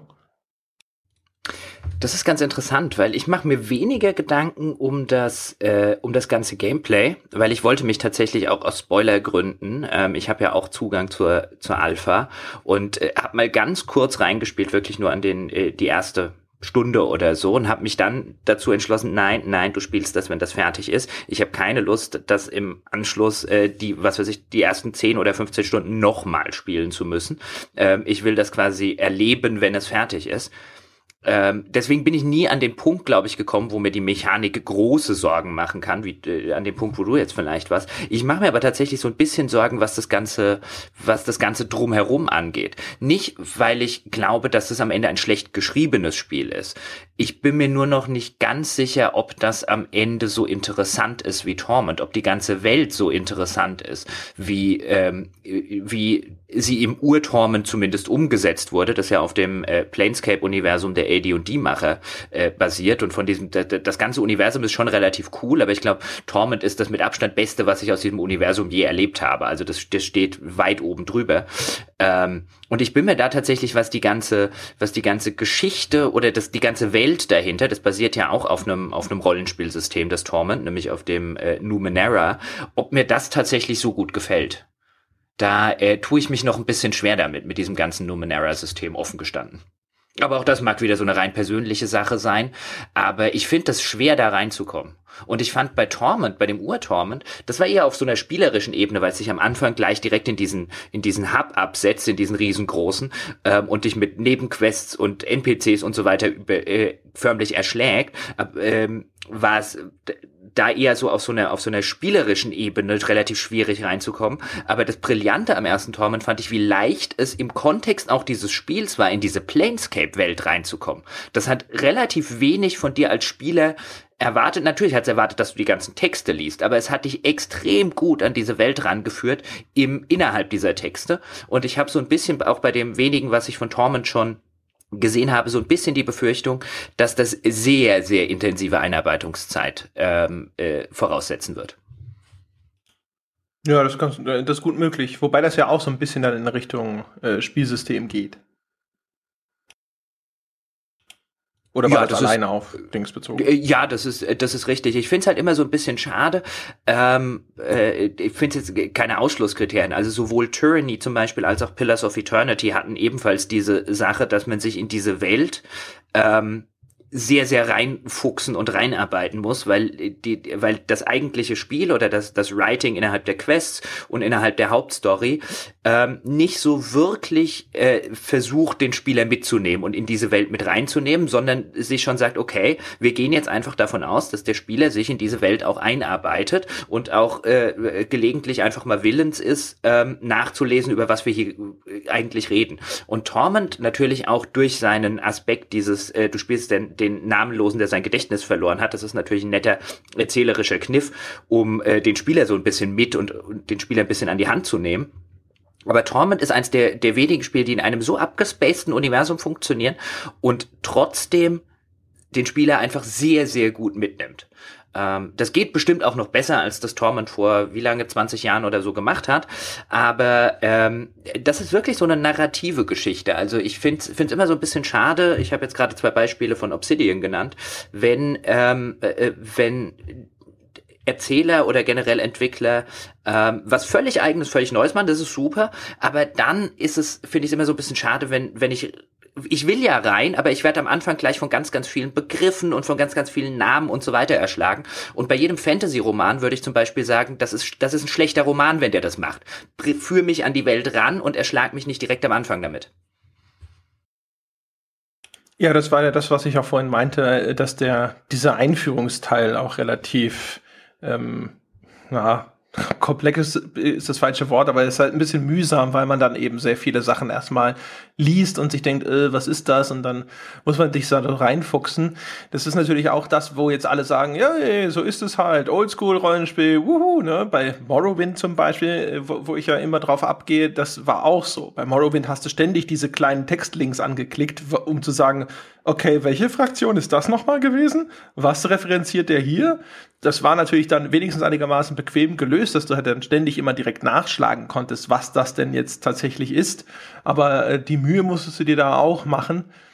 Ich hätte die Hoffnung, dass es die Mühe einfach wert ist und dass man dann hinterher sagt, so, ja, mein Gott, ja, da kommt man ein bisschen schwer rein, aber Gott war es großartig. Denn das ja, äh, Original Torment übrigens, wenn du da anfängst zu spielen, das weiß ich auch noch, das erste, die ersten, keine Ahnung, die erste Stunde habe ich auch noch gedacht, so, what the fuck, was ist denn das? Und boah, und die Musik war auch noch scheiße. Ich fand die Musik irgendwie am Anfang total störend. Nach, hinten raus dachte ich dann so, ah, so ist die Musik von Torment halt, aber ähm, das war auch nicht so ein harmonischer Erstkontakt damals.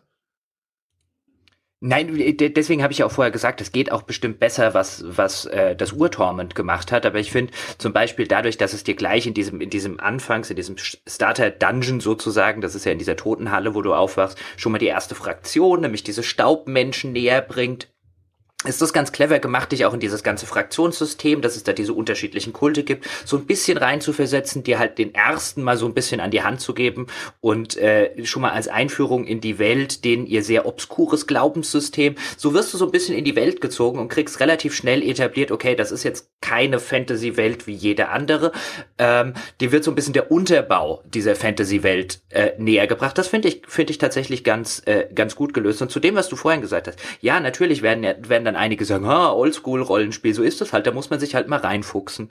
Äh, wir können ja nicht mehr, wir leben ja nicht, äh, oder wir sollten ja nicht nur in einer Gesellschaft leben, in der dir alles vorgekaut wird. Manche Sachen muss man sich ja auch selber erarbeiten. Und dazu sage ich zumindest in diesem Kontext Bullshit. Es ist die Aufgabe eines guten Autors, mich nicht mit 50 oder mit 100 äh, mir total fremden Begriffen zu bewerfen und äh, hoffen, dass ich die oder äh, zu erwarten, dass ich die irgendwann von selber irgendwo zusammengepuzzelt bekomme.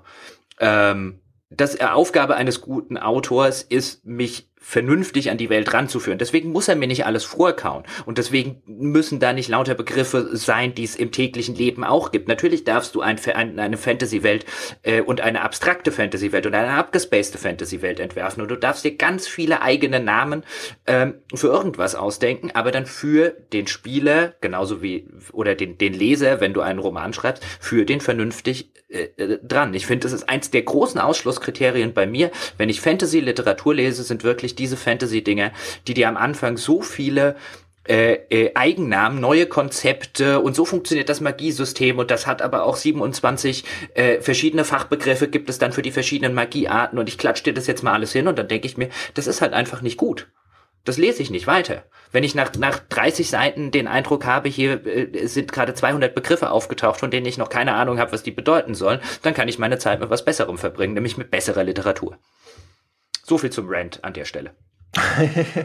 ja, da habe ich auch keine Also das wäre, äh, äh, bevor wir es jetzt aber zu, äh, äh, zu äh, bevor es jetzt so rüberkommt, das würden wir Torment in der Hinsicht verdammen. Das ist ja nur so ein bisschen eine, eine Befürchtung, die man haben kann. Ich habe ja immer noch die Hoffnung, dass es total großartig wird. Also ich glaube so, also es wird zumindest irgendwo, es wird zwischendrin wird's Teile haben, die einfach cool sind, glaube ich. Ich glaube nicht, dass es jetzt ein totaler Reinfall wird aber die, äh, die, die, Erwartungshaltung oder die Hoffnung zumindest ist natürlich relativ groß. Ne? Und da hat es natürlich große Schuhe auch, die es füllen muss. Also alleine sich was auszudenken, was halt, keine Ahnung, also das genauso brillant ist wie, was gab's da, das, das Bordell der intellektuellen Liste in Torment oder so? Ja. Das ist halt einfach großartig. Großartig. und da musst du halt erstmal drauf kommen und sowas musst du halt auch, also was so, was so so clever ist in, in, in der Art von Humor, die es da auch präsentiert in dem Moment. ist halt einfach schön. Ja, also das ist halt cool. Oder halt auch wie, wie schön da diese ganzen, äh, ganzen philosophischen Konstrukte oder sowas dann aufgeführt werden. Das ist halt alles sehr nett gewesen in, in Torment. Und da äh, mal gucken. Bin gespannt, ob sie das hinkriegen.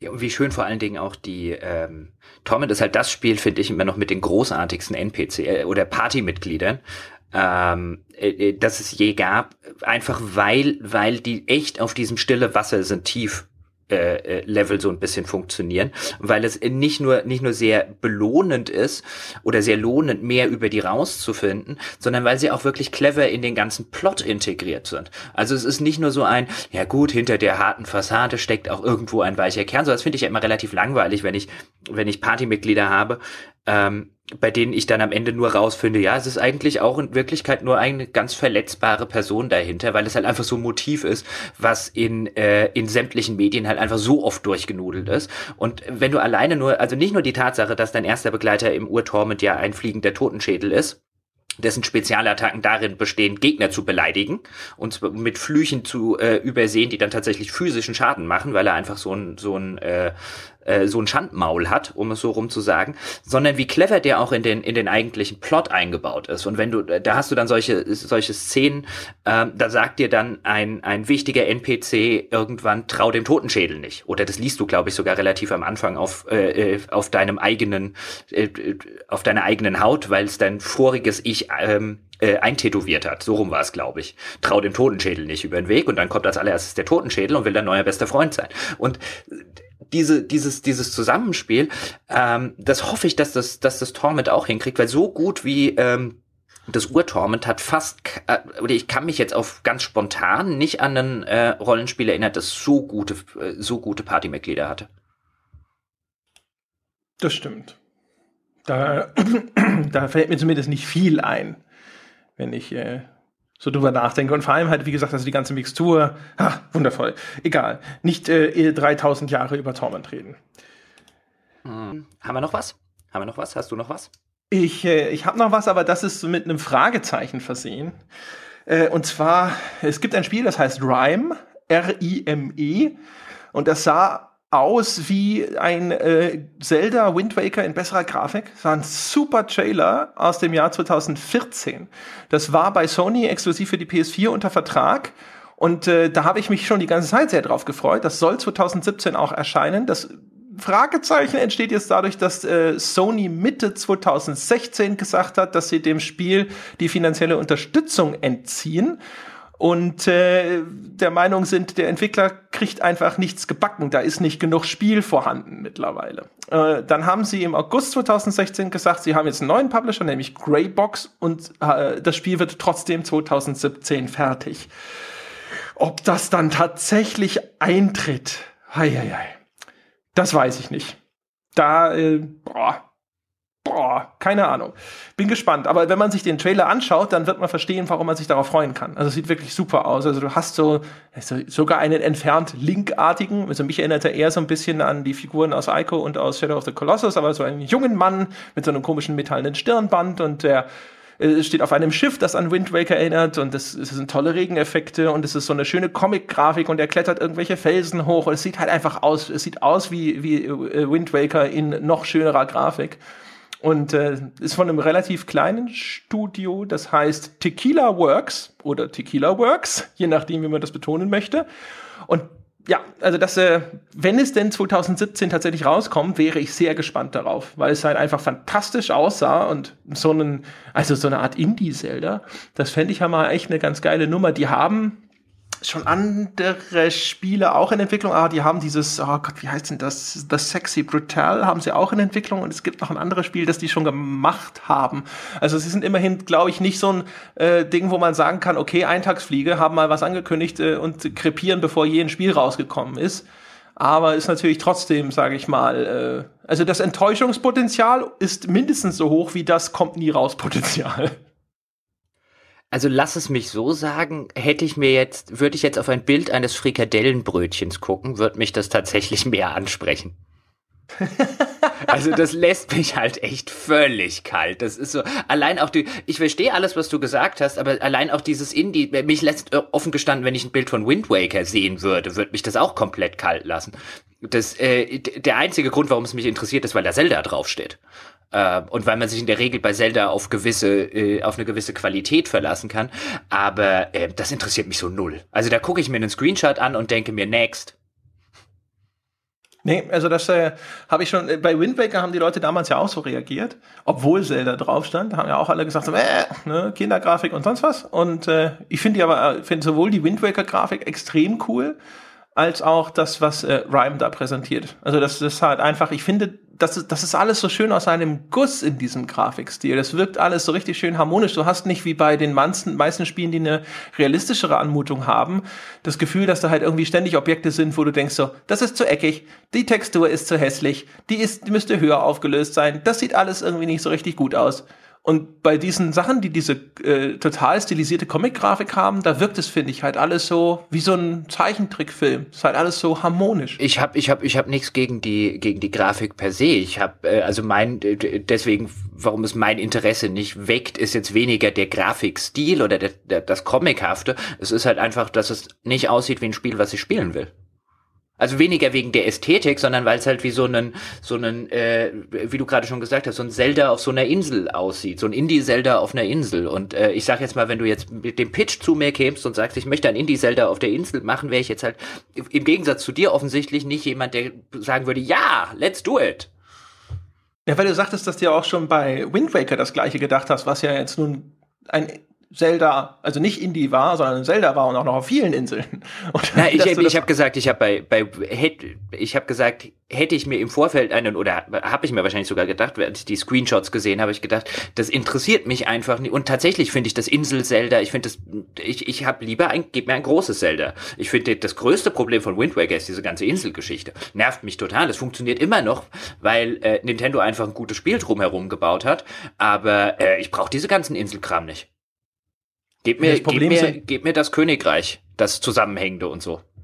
Na, ich finde, das Problem ist, ist halt das lange Rumgedödel mit dem Boot. Das ist scheiße an Wind Waker. Aber ich finde diese Inseln, das ist, da sage ich das gleiche wie bei Assassin's Creed Black Flag. Also so diese kleinen, isolierten Areale, wunderbar quasi glaubwürdig gemacht, dadurch, dass es halt Inseln sind oder so. Das ist ziemlich cool. Gehen wir einen Schritt weiter? Gehen wir einen Schritt weiter. Hast du noch so einen, hast du noch so einen Peschke Indie Geheimtipp? Ach, du hast, äh, das hätte ich nicht fragen dürfen. Jetzt haben wir die nächste halbe Stunde auch noch gefüllt. ich habe, oh äh, ich habe Jehova ja, gesagt. Ja, ich habe zum Beispiel noch auf der Liste. ich habe ähm, Jehova gesagt. Warum habe ich Jehova gesagt? Das weiß ich nicht. Du lernst halt nicht hm. dazu. Nee, ich, es, es, hm. es gibt ein Spiel, das heißt Rain World. Das äh, ist von Adult Swim Games und Adult Swim ist so ein, ich glaube, ist ein Comedy-Kanal in den USA, ne? Das ganze Robot-Chicken-Zeug und so, das läuft auch auf Adult Swim. Die machen schon seit einer ganzen Weile auch Spiele und teilweise echt erstaunlich gute Spiele. Äh, das vielleicht bekannteste ist, glaube ich, dieses Robot Unicorn Attack auf Mobile. Das ist so ein Endless Runner, wo du so ein blödes mechanisches Einhorn steuerst, ja, das dann durch die Gegend springt und natürlich auch, ich glaube, es ich glaube, es furzt Regenbögen oder so. Ist auf jeden Fall ein alberner Endless Runner, aber schön gemacht und es läuft im Hintergrund so ein 80er-Jahre-Hit. Wie hieß denn der doch gleich? Dieses Hold On to the Night, aber das ist, glaube ich, nicht der Titel des Songs. Egal. Auf jeden Fall äh, von Adult Swim Games äh, kommt Rain World und du spielst eine, eine Wurmkatze, ja, also eine Mischung aus Katze, also, also, oder besser aus Ekel und Wurm. Es ist ein, ein Cat Slug, glaube ich, oder eine Slug Cat, je nachdem. Und das ist so eine, so eine Mischung, glaube ich, aus äh, Roguelike und äh, Jump'n'Run. So ein bisschen wie Super Meat Boy als äh, Roguelite. Das heißt, du springst durch eine Welt, wo dich so ziemlich alles zu töten versucht. Du bist aber gleichzeitig äh, Jäger und Opfer und äh, kannst also auch mit deinem Speer Gegner besiegen und so. Und das sieht, äh, das hat auch wieder natürlich so eine Pixel-Indie-Game-Optik. Äh, fand es sehr charmant, was ich davon bisher gesehen habe. Und es sieht halt aus wie so ein cooler Präzisionsplattformer, ähm, gemischt mit einer sehr eigenen, ulkigen 8-16-Bit-Welt und ja, das hat also auf jeden Fall bei mir einen, einen Eindruck hinterlassen von, das möchte ich spielen. Ist jetzt nicht so irgendwas, wo ich sagen würde, so, oh, das wird was ganz ultra Besonderes, aber ich glaube, dass das echt ein ziemlich cooles kleines äh, Ding werden könnte. Ich musste ja Jehova sagen. Ich, muss ich habe übrigens eine Empfehlung. Ich Jehova gesagt. Ja, eine kleine, ja, äh, kleinen Hinweis. Ja. ja. Warum habe ich Jehova Ein Spiel, gesagt? Das weiß ich nicht. Das, das kannst du dich jetzt. ja, ne? Rätsel. Also, was man sich mal anschauen kann. Ich, ich selber freue mich da nicht drauf, weil es ist ein Echtzeitstrategiespiel. Aber ich habe das gesehen und habe gedacht so, ach wie nett. Äh, und zwar gibt es ein Spiel, das heißt Tooth and Tail. Ja? Also an das englische Idiom Tooth and Nail, Fighting Tooth and Nail angelehnt. Und das ist ein Echtzeitstrategiespiel mit Tieren. Also, ne, wo du halt dann baust anscheinend auch irgendwelche Gebäude auf und dann schickst du halt irgendwelche Wildschweinchen und Füchse und so in den Kampf wie gesagt, Echtzeit ist nicht so ganz mein Genre. Zu behaupten, da freue ich mich jetzt aber drauf, ist daher zu viel gesagt. Aber ich kann nur empfehlen, sich das mal anzuschauen. Ja, also so Wildschweine mit Flammenwerfer und äh, irgendwelche Wolfkommandanten und äh, keine Ahnung Hamster mit Raketen oder Dynamit auf dem Rücken und sowas. Das sieht, also die Grafik sieht sieht super geil aus. Auch natürlich wieder so eher 16-Bit-Look und so, aber echt geil gemacht. Fand es vom Anschauen her so nett. Ich hätte fast Lust bekommen, es zu spielen hätten sie doch bloß kein Echtzeitstrategiespiel draus gemacht. Aber das so ne, für die Echtzeitstrategiespieler da draußen mal so als Tipp da mal einen Blick drauf zu werfen. Das kommt auch irgendwann in 2017. Übrigens auch schon alleine nett. Ähm, sie haben in, in Steam als Release-Datum haben sie eingetragen, wenn du es am wenigsten erwartest. du hast schon wieder in 2017 gesagt. Ja. Mhm. Ja. Ja. Schon wieder. Das ist also schon Teil deines aktiven Vokabulars geworden. Das, äh, ja, ich bin sicher, das steht im Duden. Hm, ist es mir egal, dann muss man den halt auch mal anzünden. ähm, ja, jetzt ähm, ich weiß nicht, haben wir noch irgendein Spiel? Also ich weiß, wir müssen jetzt glaube ich nicht über äh, welches Call of Duty kommt als nächstes. Ich meine, ich weiß gerade gar nicht auswendig, wer jetzt von den ganzen Entwicklern wieder dran ist und offen gestanden geht's mir auch drei Meilen am Arsch vorbei. Äh, wollen wir vielleicht noch ganz kurz was jetzt nach dem einen Jahr Pause zum Thema Assassin's Creed sagen, was wir uns da erwarten? In drei ist Worten schon, oder steht so. schon fest, dass es kommt? also ich würde jetzt mal schwer davon ausgehen, dass die, also dass 2017 äh, ein, ein Assassin's Creed kommt. Sie hatten ja eigentlich nur gesagt, so kreative Pause und die komplette Branchenerwartung ist ja, okay, die haben jetzt ein Jahr, ein Jahr kreative Pause eingelegt. Ich kann mir auch beim besten Willen, ich meine, jetzt diesen, diesen, jetzt kommt ja der, wann kommt der Assassin's Creed Film eigentlich? Da sieht man wieder, wie ich mich mit Kino auskenne. Ist der nicht sogar schon gelaufen? Ja, läuft, ich glaube, oder läuft der, siehste, äh, läuft der schon? Ja. ja ich komme ja außer Podcasts, ja, kommt mir ja. zu nichts mehr hier. Ja. Ähm, also dieses Jahr haben sie an Weihnachten quasi ihren, ihren, ihren Kinofilm oder über, oder Ende des Jahres zumindest, um es so rum zu formulieren. Mhm.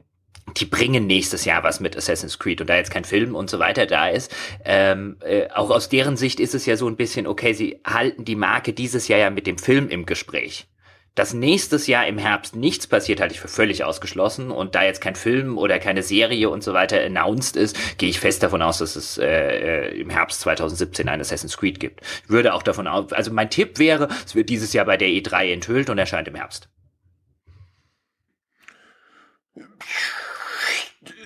Möglicherweise, ne?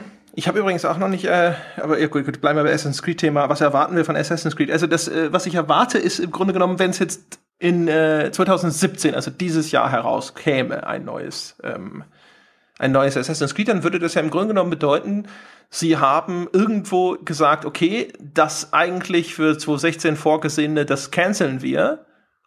Und dass das, die, die sind ja quasi immer so gestaffelt in Entwicklung, also mindestens zwei von denen wahrscheinlich parallel und das dritte dann in der Pre-Production oder sowas. Und äh, das heißt, das nächste, das kommt dann. Wie originell kann das sein? Ist die Frage. Und ich würde behaupten, nicht sehr. Ähm, da würde ich zustimmen. Ich, ich wäre mir übrigens nicht sicher, also ich, ich glaube tatsächlich, du hast äh, ähm, äh, das, das, was du gerade gesagt hast, sehr nah an der Realität ist, nämlich dass sie auf jeden Fall zwei in der parallelen Produktion hatten. Ähm, ich glaube nicht, dass sie das, was sie hatten, gecancelt haben. Ich glaube, das haben sie nur einfach nach hinten verschoben. Ich glaube, sie haben das 2017 äh, produzieren sie fertig und haben halt dem eigentlich für 2016 geplanten jetzt vielleicht das äh, 2018 gegeben. Das glaube ich. Möglich, aber, ja. Und setzen es dann auf eine neue Engine oder, oder so. Ich glaube nicht, dass die komplett, das glaube ich nicht, dass Ubisoft das gemacht hätte, dass die quasi die Arbeit von zwei Jahren einfach komplett eingestellt hätten, nur um, äh, nur weil sie der Meinung waren, der Markt sei äh, zu äh, satt an Assassin's Creed Produkten. Dann hätten sie den, den Zyklus noch gemacht. Also hätten die, glaube ich, nicht die Chance gehabt, aus dem, was sie für 2017, äh, für 2016 geplant haben, noch irgendwas rauszuholen. Halte ich es für unwahrscheinlich, dass sie es komplett canceln. Da gehen ja ein paar hundert Millionen weg. Es ist halt die Frage, wie viel Angst sie hatten, dass sie sich die Marke vielleicht damit endgültig so weit beschädigen, dass alles, was danach kommt, sie auch aus der, aus der Kuhle nicht mehr rausgräbt. Da haben sie ja vielleicht mit Splinter Cell Erfahrungen gemacht, die sie nicht wiederholen möchten. Das ist eine Reihe, wo sie ja sehr hart versucht haben, einfach nochmal durchzuiterieren und nochmal hier einen neuen Ansatz und da einen neuen Ansatz, so dass sie jetzt inzwischen an dem Punkt ist, wo sie irgendwie gar keine Splinter Cells mehr machen. Und Assassin's Creed können da, weiß ich nicht, also ich, ist durchaus auch eine Möglichkeit, dass sie einfach nur gesagt haben, okay, wir geben dem, das wir jetzt vorgesehen hatten für dieses Jahr, dass wir dem nochmal ein Jahr geben. Sie hatten ja auch Watch Dogs. Man könnte sogar vielleicht glauben, dass sie das sogar von langer Hand so geplant haben, wegen Watch Dogs. Also Watch Dogs und Assassin's Creed im gleichen Jahr rauszubringen, wäre ja eh eine ziemliche Ansage gewesen. Also vielleicht war das sogar gar nicht so der riesige Strategiewechsel. Oder zumindest wurde vielleicht das Watch Dogs 2 als Lückenbüßer schon vor langer Zeit eingeplant. Also schon viel länger, als wir jetzt darüber sprechen. Schwierig, das zu sagen.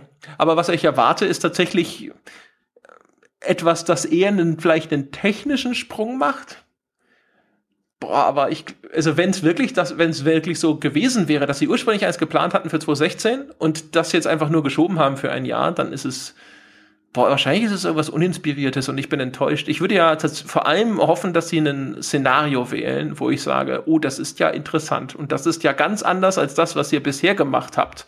Also keine Mittelalter, Renaissance-Geschichte, irgendwas, in, sondern halt mal was und auch vor allem nicht irgendwo in Europa sondern ganz woanders. Äh, offen gestanden hätte ich davor Angst, weil in, in, in äh, Assassin's Creed in irgendeinem asiatischen Raum würde ich nicht spielen wollen. Also ich würde es am Ende trotzdem spielen, weil es mich interessieren würde und nicht, weil was ich gegen den asiatischen Raum habe. Aber ähm, äh, das, das finde ich halt ein unspannendes Szenario. Das hat mir in wenigen Spielen macht mir das tatsächlich Spaß. Wenn sie es gut machen. Also so ein Assassin's Creed im alten Japan oder so für mich, ich fände das, fänd das, äh, würde mich jetzt nicht reizen. Aber gut, also andererseits hat mich, hat mich die, das viktorianische London total gereizt und am Ende fand ich, fand ich, äh, holen sie aus dem Szenario halt gar nichts raus. Also vielleicht wäre es da dann tatsächlich umgekehrt. Sie könnten natürlich, also erstmal ist es natürlich Japan, wäre natürlich sehr gut geeignet, ne? so mit Ninjas und so. Und äh, zum Zweiten wenn, wenn ich so an sowas wie Shogun denke, jetzt äh, mehr an den Roman als die Serie, aber das, äh, das kann man ja auch schon sehr interessant und sehr cool machen, sowas. Ich würde ja eigentlich, äh, wenn ich es mir aussuchen könnte, fände ich sowas wie Indien, fände ich cool.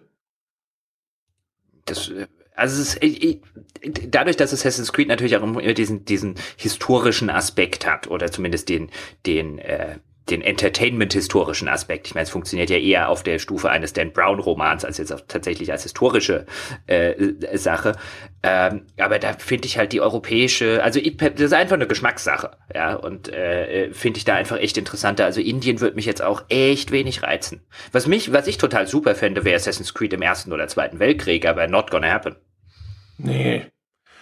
Nee. Das Aber im, im Berlin, im Berlin 1914 zum Beispiel, das wäre großartig. Oh, wäre das großartig. Aber not gonna happen. Ezio, äh, Ezio macht das Hitler-Attentat komplett endlich. Äh, was ich aber, äh, was ich tatsächlich erwarte, ich, ja, nein, ich erwarte ähm, tatsächlich sowas ähnliches wie du. Also ich erwarte, um jetzt mal den, den Kopf äh, äh, weit aus dem Fenster zu stecken und einfach eine Prognose abzugeben. Meine Prognose ist, wie vorher schon angedeutet, Es wird an der E3 mit einem sehr spektakulären äh, Trailer announced und angekündigt. Ähm, dann freuen sich wieder erwarten doch alle Leute wieder auf Assassin's Creed. Dann erscheint das irgendwann im Oktober 2017 oder vielleicht auch im November. Ich würde auf Ende Oktober tippen. 2017 zu ähm, sehr, sehr äh, grandiosen Reviews, ähm, in denen allenthalben drin steht, dass das ein Jahr Pause der Serie total gut getan hat und dass das jetzt ein Schritt in die richtige Richtung, die Serie entwickelt sich weiter und Anfang 2018 sitzen wir hier und sagen, das war das gleiche in grün. Ich gehe noch einen zweiter bei der Prognose. Ich sage, sie kramen Ezio wieder raus. Und Na. machen wieder was in der Ecke. Na, meinst du? Eine Serie schwächelt, was macht der Publisher? Er geht rum und sagt, wir gehen jetzt back to the roots äh, und wir gehen zurück zu unseren greatest Hits. Das ist so eine typische Re Publisher-Reaktion. Das würde mich nicht wundern. Okay, aber dann äh, haben wir jetzt unsere On-Record, unsere Assassin's Creed-Vorhersage für 2017. Mal gucken, was dabei rauskommt. Ähm, was ist denn dein Setting, wenn du nicht an Ezio glaubst? Ich glaube tatsächlich irgendwie so feudales Japan oder so. Also das wäre, also wenn ich mich auf eins einlassen soll, dann würde ich sagen ähm, Japan. Ich glaube, Japan ist äh, marktforschungstechnisch zu sehr als Verkaufsgift äh, gebrandmarkt. Ich glaube nicht, dass sie sich das trauen. Da würde ich eher auf sowas, wenn sie ein neues Szenario nehmen, dann, weißt du, so schottische Highlands, Bra Braveheart oder so ein Kram. Wo willst du denn da in irgendwelchen Städten? Unterwegs sein. Das war, ist ja das Problem. Ich meine, da, war, da, da gab es in Edinburgh wahrscheinlich zu Braveheart-Zeiten ungefähr 23 Einwohner. Ja, aber siehst du, das ist dann der Kniff. Die, die, das ist ja ein Open-World-Spiel. Dann gibt es dann aber lauter Burgen und jede Burg ist dann so ein großer Level. Hm. Außerdem jetzt, die sollen mir nicht meine Schotten kaputt machen. Ich mag die Schotten und ich mag schottische Geschichte und so. Ja, siehst du. Das hat schon Mel Gibson kaputt genug gemacht. Hallo, Braveheart ist super. Ja, Braveheart ist auch total super, aber die haben jetzt tatsächlich äh, in der Nähe vom Stirling Castle eine Statue zu Ehren von William Wallace stehen, die aussieht wie Mel Gibson. ist, ohne Scheiß, also, aussieht wie, die aussieht wie ein amerikanischer Antisemit. Das ist halt auch irgendwie nicht geil für deinen Freiheitskämpfer. Bitte äh, australischer. Mel Gibson ja, Australien. Ist er nicht mittlerweile amerikanischer Staatsbürger? Das war in Australien nicht, hat einbürgern lassen. Aber ich meine, wir beharren ja auch immer drauf, dass der Hitler Österreicher war. Ne? Die Amis werden sich das Gleiche bei Mel Gibson ausbitten. okay, du hast gerade Hitler mit Mel Gibson verglichen. Alles klar. Ja, also Aber auch den, den heutigen Hitler-Vergleich abgehakt. Ähm, reden wir doch vielleicht mal über noch, noch äh, ein oder zwei andere Kleinigkeiten. Nämlich erstens, fahren wir eigentlich auf die E3 dieses Jahr? Du drückst dich äh, schon seit Monaten um eine entsprechende äh, äh, klare Aussage. Wenn die Kasse stimmt? Ja, wir ja. sollten dann aber vielleicht mal anfangen, die Flüge und vor allen Dingen das Hotel zu buchen, denn sonst kann die Klasse, Kasse stimmen, wie sie will, und es wird trotzdem zu teuer. Ja, weil wir haben ein Kind zu versorgen nächstes Jahr, Jochen. Eine Katze. Wir sind schwanger. Wir haben ja. eine Katze. Wie teuer kann Katzenfutter schon sein? Schwanger mit einer Katze, die kommt in anderthalb Monaten. Das ist, ja, das ist Verantwortung, die wir da übernehmen. Also ich, ich, bin ja der Meinung, wir sollten auf jeden Fall auf die E3 fliegen. Aber gut, dann äh, ist das noch eine Sache, die hinter den Kulissen weiterhin geklärt werden sollte. Notfalls fliege ich halt mit unserem Kind, damit es auch mal die Welt sieht. Ja, das kennt die E3 ja auch schon. Ja, aber das, das aber nicht in, nicht in äh, äh, unserem Kontext. Das ist ja ein weltgewandtes ja, Kind. Nicht, ja, die, nicht so, wie wir auf keiner. die Gamescom gegangen sind. Der, der, unser Kind äh, äh war bestimmt noch nicht auf der E3, ohne einen Termin zu haben. ja, das stimmt. Aber das, war, das kennt ja keiner von uns. Ich habe noch äh, äh, auf der Liste ja, stehen übrigens. Was, äh, was erwarten wir denn von der E3? Also an der Stelle mal ganz kurz. Erwartest du dieses Jahr irgendeine äh, ein neues Announcement, das jetzt über, oh, es kommt ein neues Call of Duty, Surprise, hinausgeht? Hm. Naja, wenn es eine Überraschung ist, kann ich es jetzt schlecht vorhersehen. Das wäre ja ein Spoiler. Dann hältst du dir wieder die Ohren zu. äh, auf der E3 dieses Jahr, ehrlich gesagt. Mir fällt jetzt nichts ein wo ich das Gefühl habe, es wird schon was Neues geben. Ubisoft wird wahrscheinlich sich gedenken, ich gehe schwer davon aus, dass Ubisoft zu dem Schluss kommt, dass das mit Steep nicht so super funktioniert hat. Nächstes Jahr kommt ja das Ghost Recon Wildlands dann wahrscheinlich raus, das werden sie zeigen. Dingsbums wird, irgendwas Neues werden sie schon aus dem Hut ziehen, ne? Das neue BioWare-Spiel. Also BioWare arbeitet ja angeblich an äh, äh, noch einem anderen Spiel neben Mass Effect Andromeda und neben vielleicht einem neuen Dragon Age, von dem man noch nichts weiß. Also das wird ja ganz interessant, in welche Richtung geht BioWare. Und meine, mein Tipp übrigens ist an mhm. dieser Stelle, BioWare macht ein Telltale-Spiel. BioWare geht Hä? so in diese... Ach so. Ja, also BioWare geht in diese Walking Dead äh, slash Life is Strange slash äh, äh, Telltale Serienspiele. Das ist mein Tipp. BioWare macht ein Episoden-Erzählspiel. Um jetzt auch einfach mal einen rausgehauen zu haben. Sonst sind ja solche Ausblicke langweilig. Ja, also das glaube ich nicht, weil da würde EA eher seine Marken an Telltale lizenzieren und fertig. Äh, ich sag, BioWare macht ein Star Wars-Spiel. Vielleicht machen sie ein Star Wars Telltale Erzählspiel. Äh, nee. Nee. Ich, wie gesagt, also ich kann mir durchaus vorstellen, die weißt ja, jetzt hat EA die Star Wars Lizenz, die müssen sie melken, wo sie nur können, die lassen die halt so einen Kotor nochmal machen. Damit wären ja durchaus alle glücklich, alle würden sagen so, yeah, EA, du bist der coolste. Na gut, das würden sie nie sagen, aber damit kann man schon wahrscheinlich nochmal so die eine oder andere Katze hinter dem Ofen hervorlocken. Ich glaube, die machen, die machen kein Kotor. Die machen nie im Leben machen die Also ich meine, ich, ich würde im, äh, im, im Kreis tanzen, Halleluja äh, äh, brüllen und äh, die Hosen auf Halbmast setzen, aber die machen kein Kotor. Die machen. Mein Tipp ist, das nächste BioWare-Spiel wird kein Rollenspiel. Rollenspiele verkaufen sich einfach nicht, also bis auf, wenn du nicht gerade ein Fallout machst. Und das haben sie mit Dragon Age Inquisition versucht. Die haben nicht mal in der Nähe gespielt. Ich glaube, bei BioWare, äh, jetzt werden sie es nochmal bei Mass Effect Andromeda probieren und sie werden auch nicht mal in der Nähe von einem Fallout spielen. Das ist meine Prognose. Auch wenn ich es äh, schade finden würde, wenn es ein geiles Spiel ist. Und äh, das nächste BioWare-Spiel ist kein Rollenspiel. Das ist könnte mir den umgekehrten Fall aber auch vorstellen, dass sie gesagt haben, so, ja, okay, da muss halt eine zugkräftige Marke drauf und dann äh, machen sie das so im jährlichen Wechsel. Mass Effect, Star Wars, Mass Effect, Star Wars. So wie sie es bei den Shootern ja jetzt auch schon machen. Battlefield, Battlefront, Battlefield, Battlefront. Das äh, Visceral Star Wars Spiel wird ja dann hoffentlich auch zu sehen sein übrigens. Ne? Da bin ich mal gespannt, was das wird. Ja, überhaupt, EA muss jetzt ja äh, generell auch auf der E3 dann, die letzten beiden E3s hat man ja schon gesagt, okay, das ist so eine Übergangszeit für EA und das erscheint vergleichsweise wenig. Ähm, äh, und jetzt müssen sie mal mit, mit den Sachen, die jetzt halt nicht Battlefield äh, äh, und Co. heißen, müssen sie halt jetzt mal ein bisschen so in die Pötte kommen, wie zum Beispiel das Visceral Star Wars Game. Ja. Andererseits, also. wenn Visceral Star Wars auf D3 zu sehen ist, werden sie nicht auch noch, weil die haben ja auch noch Battlefront 2, dann werden sie nicht auch noch ein BioWare Star Wars Spiel zeigen. Das heißt, ich ändere meine Prognose auf, sie zeigen gar nichts von BioWare. So.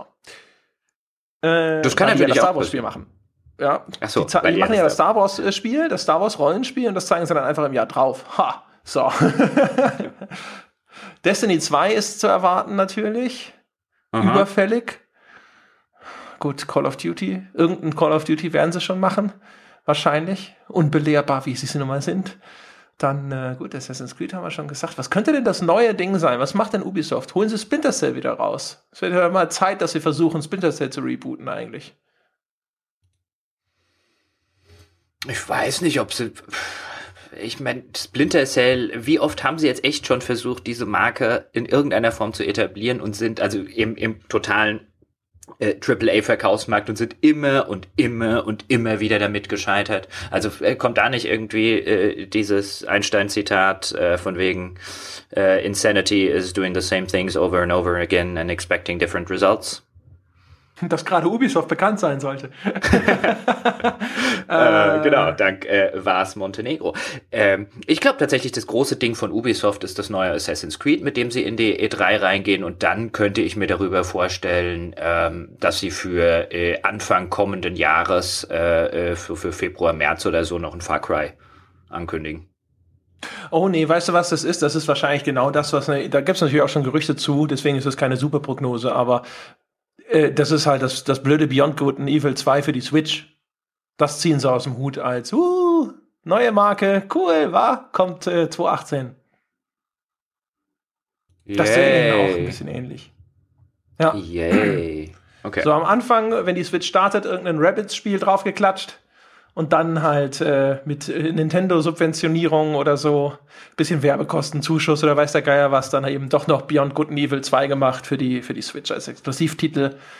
das wäre nicht un-Ubisoftig, hätte ich jetzt mal gesagt. Definitiv. Also in, äh, die hatten ja auch Exklusivtitel damals für die Wii U, also das Zombie U zum Beispiel. Also genau. äh, äh Ubisoft. Äh, ich finde das übrigens auch nicht doof. Danach haben ja alle gesagt, hey, was, warum haben die Vollidioten einen, äh, äh, einen Exklusivtitel für die Wii U gemacht? Die Wii U ist doch jetzt total gefloppt und ne, ne, ne, ne, ne. Also so im Trip, äh, im, im Core-Gaming-Markt. Und ich fand das eigentlich relativ clever von, von Ubisoft. Die Kosten dürften halbwegs überschaubar gewesen sein. Und äh, wenn man da den Fuß in der Tür hat, wenn das Ding durch die Decke geht, ähm, äh, steht man erheblich besser da. Also das Risk versus Reward äh, halte ich in dem Fall für eine sehr kluge Entscheidung. Natürlich riskiert man dann, dass es ausgeht wie bei Zombie U und äh, das Ding wie Blei in den Regalen liegen bleibt, aber dann hat man halbwegs überschaubares Geld investiert. Wenn das Teil wiederum durch die Decke geht und man ist eins der wenigen Launch, äh, einer der wenigen Launch-Titel noch dazu ein exklusiver, dann ähm, und hat auch für die Zukunft der, den, den Fuß dann schon in der Tür, eine Marke halbwegs bekannt gemacht für die für die Zielgruppe auf der Konsole, ist das eine echt clevere Geschichte. Also ja, vor allem wenn du für, jemanden wie Ubisoft, ne? Also wenn du in der Position von Ubisoft bist und äh, noch wenige von diesen starken Marken hast, die du einfach immer durchrotierst, dann äh, ist das sicherlich durchaus eine, eine ganz clevere Entscheidung, da zu versuchen, dass man halt auch die neuen Marken beim Start von irgendeiner neuen Plattform irgendwo äh, rausholt.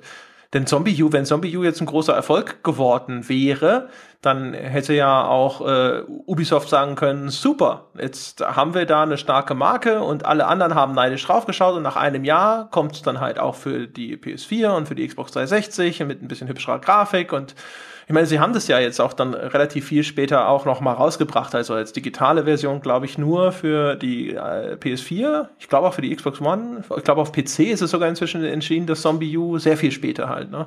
Aber halt noch mal so auf dem Digitalweg verramscht, nachdem dann die Exklusivvereinbarung abgelaufen war. Und wenn sie da eine starke Marke am Ende rausziehen, die sie dann hinterher auf allen Plattformen verkaufen können, umso besser. Oh, wir haben noch gar nicht drüber gesprochen, dass ja wahrscheinlich Red Dead Redemption 2 am Start ist, ne? Ist es denn für 2017 am Start? Also ich meine, es ist für 2017 angekündigt. Das heißt ja bei Rockstar noch nichts. Nee, aber da bin ich ja mal sehr gespannt also, drauf. Ähm, also ich meine, wir können natürlich gerne über Red Dead Redemption äh, 2 reden, wobei wir echt nicht sonderlich viel wissen bei Red Dead Redemption äh, 2, über das wir momentan reden können. Aber ich würde mal, also ich würde unbesehen davon ausgehen, dass selbst wenn das einen Fix, äh, ein, ein 2017 oder Ende 2017 Release Date bekommt, es nicht 2017 erscheint. Das wäre unrockstarig. Möglicherweise. It's ja. not how they roll. Was mich so ein bisschen beunruhigt ist ja, sie haben ja diese Teaser-Grafik, die so ein bisschen glorreiche Sieben-mäßig aussah.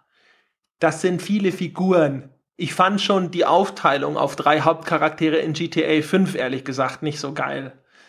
Was aber auch ein bisschen daran lag, dass ich die allermeisten außer Trevor fand ich die Geschichten relativ meh das hat mich jetzt nicht so überzeugt, auch wenn es wie immer schön inszeniert war. Auch die hier Michael mit seiner Midlife Crisis und sonst irgendwas. Das war alles irgendwie nett gemacht. Das hat mich nur nicht wirklich interessiert oder mitgerissen. Aber boah, steht wirklich, nein, das ist aber eigentlich unvorstellbar. Oder steht zu befürchten, dass sie tatsächlich irgendwie, können, können wir da was reinspekulieren, dass das so viele Figuren sind, ist das so ein Multiplayer-Koop-Ding mit bis zu 5, 6, 7? Und du kannst so eine Posse bilden und dann als Banditos durch eine Open World ziehen? Ist das zu befürchten? Also es ist definitiv davon auszugehen, dass es ähnlich wie äh, GTA Online dann noch einen entsprechenden Modus bekommt. Aber ich könnte mir auch echt sehr gut vorstellen, dass diese Posse, die man da ja auf den, dem äh, Ankündigungsplakat sozusagen sieht, mit dem ja da der Trailer angekündigt wurde und der Termin Herbst 2017 announced wurde, an den ich glaube, wenn ich sehe, ähm, dass diese sieben Typen, also ähm, vielleicht tatsächlich, also ich würde im ersten Schritt davon ausgehen, wahrscheinlich spielt man den einen, nämlich der, der da vorne wegläuft mit den sechs äh, Leuten im Hintergrund und das ist so die Posse, die man im Laufe des Spiels aufbaut. Dass das vielleicht so ein bisschen in Richtung, jetzt ganz grob gedacht, nicht vom Genre her, sondern vom, vom Aufbau her vielleicht so in diese Mass Effect Richtung geht. Man rekrutiert sich da halt seine glorreichen Sieben zusammen und zieht dann mit denen am Ende äh, in die Schlacht sozusagen. Das könnte ich mir vorstellen. Aber offen gestanden, ähm, äh, will ich darüber gar nicht so großartig mehr reden, weil das ist halt wirklich an dem, weißt du, mir, mir, mir sträubt sich, mir sträubt sich da immer halt diesen, in diesen, in diesen Publisher-Hype auf den Publisher-Hype-Train aufzuhüpfen. Die haben nichts gesagt, die haben quasi nichts in dem Trailer gezeigt. Die haben ein Datum released, ein Bild released und einen Trailer, aus dem man, in dem er jetzt viel oder gar nichts reininterpretieren kann. Die sollen erstmal mehr liefern. So. Hallo, wir haben über Assassin's Creed gesprochen und die haben noch gar nichts geliefert, nicht mal ein Teaser. Äh, wer hat denn hier auch behauptet, dass ich in irgendeiner Form konsequent sein muss? ja, aber bei, bei, und es war ja keine positive Spekulation, sie war zumindest nicht so gemeint. Ich habe halt echt äh, nee, nee. Angst, ne, dass sie zu viel, dass sie da sitzen und denken so, oh mein Gott, wie wir an GTA Online Kohle verdient haben.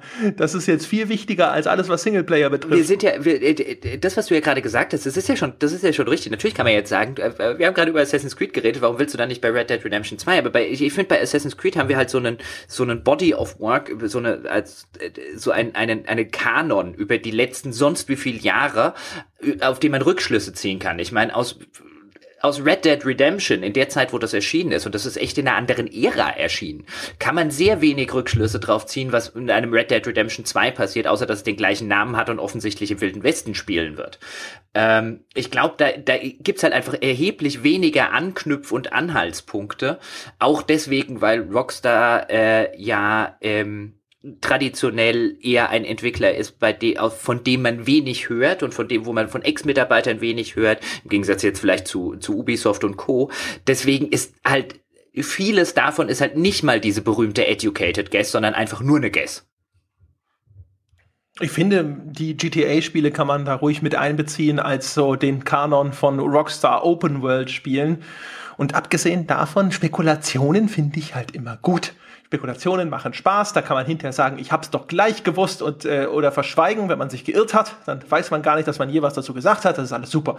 Ich, ich mache das immer gerne. Ich sag ja auch gar nichts. Vielleicht vielleicht liegt es halt einfach echt nur daran, dass äh, äh, allein als diese äh, äh, diese Erscheinungsnews dann rauskam und diese ganzen Trailer-Analysen und die ganze, oh, was könnte das bedeuten und von, ach, von wo, wo könnte das spielen und so weiter, das nervt mich halt echt immer so ein bisschen so ein. Äh, aber ja, ich kann es natürlich verstehen. Andererseits machen wir es bei manchen anderen Spielen auch. Also insofern. Hat dir niemand ich gesagt, dass ich kein Philister wäre? ja, genau. Ja, dann, äh, keine Ahnung. Und äh, das Einzige, was mich auch noch echt interessiert, was hinter dabei rauskommt, ist äh, Prey 2. Da bin ich gespannt, weil es von den Arcane Studios kommt. Und äh, auch wenn mich jetzt die Dishonored beide auf ihre Art immer so ein bisschen enttäuscht haben, ist Arcane immer noch ein Studio, von dem ich sehr viel halte. Also auch äh, so mit Blick auf Arx Fatalis damals. Bin sehr gespannt, was die aus Prey machen. Also auch selbst das, das, das Prey Reboot war ja durchaus, also es kam ja von Human Head damals, aber das war ein cooles Spiel in mancherlei Hinsicht. Also und jetzt meine ich nicht nur, weil es so schön ekelhaft war, sondern es hatte echt viele originelle Ideen. Jetzt wird natürlich Prey, das heißt ja jetzt nur noch Prey, ne? Ist ja jetzt so offiziell der Reboot, ist ja nicht mehr mehr Prey 2, aber bin immer sehr gespannt, was die aus so einem Science-Fiction wahrscheinlich Shooter äh, äh, rausholen. Ob das dann so ein verkapptes Deus Ex wird oder so. Das ja, das wird mich, also da bin ich auf jeden Fall sehr gespannt, was draus wird. Ich weiß noch nicht, ob ich mich drauf freue, aber ich bin sehr interessiert daran zu sehen, was hinter dabei rauskommt. Ich habe natürlich noch auch noch ein einziges Spiel auf der Liste, das natürlich genannt werden muss, weil wenn es tatsächlich dieses Jahr erscheint, wie es geplant ist oder wie es angekündigt ist, nämlich für Oktober, wovon ich jetzt auch nicht unbedingt äh, äh, komplett und hundertprozentig ausgehen würde, aber immerhin ist es ein Spiel, auf das ich über 20 Jahre gewartet habe. Na, mal gucken, ob du drauf kommst. Erscheint dieses Jahr tatsächlich die äh, Fortsetzung zu Elvira, Princess of Darkness? Nein, Mann, zu Strip Poker. Nein. ähm, Ach, ja, Samantha Fox, aber das ist länger als 20 Jahre her, da hast du dich gehört. was könnte es wohl sein? Hm? Wir haben neulich, so lange ist das noch gar nicht her, in einem Altbier drüber geredet. Kommt ein neues Might and Magic? Hm, warm. Warm. Schlag noch ein bisschen weiter mit dem. Drüber gesprochen. Ja, schlag noch mit dem äh, äh, Löffel noch ein bisschen weiter. Vielleicht triffst du den Topf noch. Weiß ich nicht. Es wird schon irgendein so obskures Rollenspiel sein. Ja, natürlich. Im Oktober nämlich soll erscheinen Bart's Tale 4. Ach ja, die machen ja ein neues Tale, richtig. Die machen ein neues The Bart's Tale 4. Und wie wir neulich mit dem Michael Hengst, nämlich im äh, Altbier hatten, das war ja einer der wenigen, der das Ur-Bart's Tale 4, was damals bei EA in Entwicklung war, bevor es dann äh, sang- und klanglos eingestampft wurde, überhaupt jemals gesehen hat. Und äh, damals habe ich mich ja enorm drauf gefreut, als großer Bart's Tale-Fan, als ich damals die Powerplay aufgeschlagen und eine Preview zu The Tale 4, juhu, es kommt. Und äh, ja, so lange warte ich da jetzt drauf. Ich glaube, das müsste so, pf, wann waren das? Anfang der 90er. Also kann man sich ungefähr so, ja, dürften sogar mehr als 20 Jahre sein, dass ich auf The Bart's Tale 4 warte. Und dieses Ach, da freue ich mich sogar auch ein bisschen drauf. Mhm. Da freue ich mich auch ein bisschen drauf, aber hauptsächlich wegen dem äh, Bart's Tale Reboot, das ja auch schon von In Exile kam. Und ich fand das so fantastisch komisch. Es war natürlich jetzt äh, hint, nach hinten raus ein Scheißspiel, hatte so ein bisschen auch das Persona-Problem, nur dass das Leveldesign auch noch kacke war. Aber äh, das, das hatte so viele brillante Komö Komödianten. Das werden sie alles nicht mehr machen bei Bart's Tale 4. Ah! Wieso? Ja, nein, da brauchst du dich nicht drauf zu freuen. Das wird nicht ein äh, Spiel wie den ihr Reboot, sondern das wird ein klassischer Dungeon Crawler mit rundenbasierten Kämpfen. Ein klassisches Bart's Tale, weil dafür haben sie Geld eingesammelt. Für, ein, für eine Fortsetzung ihres Reboots hätten die nie im Leben 1,519 Millionen Dollar bekommen. Ja gut, also spielmechanisch ist es, soll mir das ja recht sein, weil wie gesagt, die Spielmechanik nach hinten raus war ja eh blöd, aber es wird auch hoffentlich dann genauso witzig. Nein, das wird keine Parodie. Also der, der äh? Reboot von In Exile war ja eine Parodie auf Rollenspiele. Und äh, nein, das wird es nicht. Waren die, waren die nicht schon immer so ein bisschen komisch, die Bart's Tales? nein. Nee? Nee. Ekelhaft. Ja, dann könnt ihr den Ranz natürlich behalten. Ja. Wenn sie die Scheiße machen. Oh Mann, und da habe ich mit 2000 Dollar gebackt. Ja, das ist, nee, man sieht ja, ich habe mich noch nicht mal groß darüber informiert. Ich bin einfach davon ausgegangen, dass die alle so gewesen sind und dass das, dass das super ist und Nein. dass sie das beibehalten, weil können ja, es gibt erstens sowieso ganz wenige wirklich gute oder überhaupt humoristische Spiele und dann auch noch, noch weniger, die wirklich gut sind. Und dann können die das anscheinend, oder sie hatten zumindest mal einen Autor, der das konnte und dann ach, dann machen die wieder, dann machen die so ein, so ein Legend of Grimrock. Oh Gott, dann, dann, dann dürfen sie natürlich in einem Feuer krepieren. Ja. so, da werden sie jetzt aber ganz froh sein, dass sie das dürfen. ja, das ja, ja, dass du ihnen das. Dass du das ganz, also großzügig erlaubt hast. Es ist ja äh, das neue Jahr, ne? man soll ja da auch äh, gleich mal so ein bisschen großzügig an die ganze Sache rangehen. Das stimmt. Nee, ähm, ja, ja, ja, bei der Gelegenheit habe ich mir, kann ich jetzt natürlich auch äh, im neuen Jahr ein Level aufgestiegen. Ich sehe, meine Damen und Herren, wir gehen auf die Zwei-Stunden-Marke zu. Ja, das stimmt. Das ist eigentlich dein Spruch, aber ich dachte, den kann man ja 2017, äh, kann ich den auch mal reißen. Ich muss ja eigentlich noch mitteilen, dass ich auch noch auf Agony warte, natürlich. Das ist mhm. immer noch, ach Gott, sieht das ekelhaft wundervoll ich hab aus. Ich habe gar nicht Jehova gesagt. Doch, vorhin. Ja, aber, aber, aber das war doch schon, das, das, das gilt doch nicht mehr. Wenn der Genie schon raus ist, hilft's nichts, wenn du den Korken auf die Flasche machst. Das ist zu spät. So einfach geht's ja nicht. Ja, das habe ich aber auch schon auf, glaube ich, das Gamma zur E3 gab's, glaube ich, das Ding. Mhm. Also irgendwo haben wir da schon mal drüber gesprochen. Das ist das Ding, was halt äh, ne, so Survival-Horror in der Hölle und bluttriefend und ekelhaft und Schleim und Gedärm und ach toll, wunderbar. ja, da äh, bin ich sehr gespannt. Das soll Mitte 2017 soll das tatsächlich fertig sein. Da wollen wir auch mal abwarten, ob das klappt, aber ähm, bin gespannt es hat auch, es hat auch schöne, schöne Artworks, die, äh, die die Entwickler da schon veröffentlicht haben und so. Also so rein äh, relativ kreative Artworks und so. Bin gespannt. Ich hoffe, dass das so ein bisschen ein ernsteres Dantes Inferno wird. Also alleine auch so vielleicht von dem, von dem, was das Art Design produziert, da bin ich sehr gespannt drauf. Ich hoffe, dass das was taugt. Das erinnert mich jetzt an den Podcast, den wir vor ein paar Wochen mit dem Jörg Langer, also beim Jörg für den Jörg Langer, seine Momo Cast heißt der, glaube ich, oder? Momocast? Ist das richtig? Das ist ein Momacast? Sehr merkwürdiger Name. Ja, äh, der Momocast. Ich glaube Montagmorgen, aber. Ja, Momocast. Bei uns war äh, mal. Ja, bei uns war mal äh, tatsächlich bei Krawall oder sowas. Nee, Quatsch, das war gar nicht bei. Ja, doch, also der Hendrik Manns äh, im PCX hat das doch auch, glaube ich, sogar gemacht. Und zwar hat er halt meine Zeit lang immer gesagt, du Momo, für jemand, der dumm war. Das, da muss ich immer dran denken, wenn ich das höre. So bin ich sozusagen vorbelastet. Aber das war meine Zeit lang. Ich meine, dass er das im PCX auch gemacht hat. Und auf jeden Fall, das war halt so mal so eine Zeit lang so wie du Smite Cleric, das kam ja auch vom Hendrik im äh, PCX-Forum, du erinnerst dich, so die PCX-Forums-Beschimpfungen, ja. Und du Momo war halt auch mal so, ne, du Trottel. Mhm. Was ich ja eigentlich erzählen wollte, ist im Rahmen dieses Momo-Cast, und ich finde den Namen auch irgendwie ein bisschen befremdlich, aber gut, einfach vielleicht liegt es auch nur daran, wenn man ihn dann tatsächlich ausspricht, ähm, hat der Jörg ja dich gefragt gehabt, was hast du in letzter Zeit gespielt? Und dann saß ich hier wirklich und mit diesem Jean-Luc Picard Facepalm.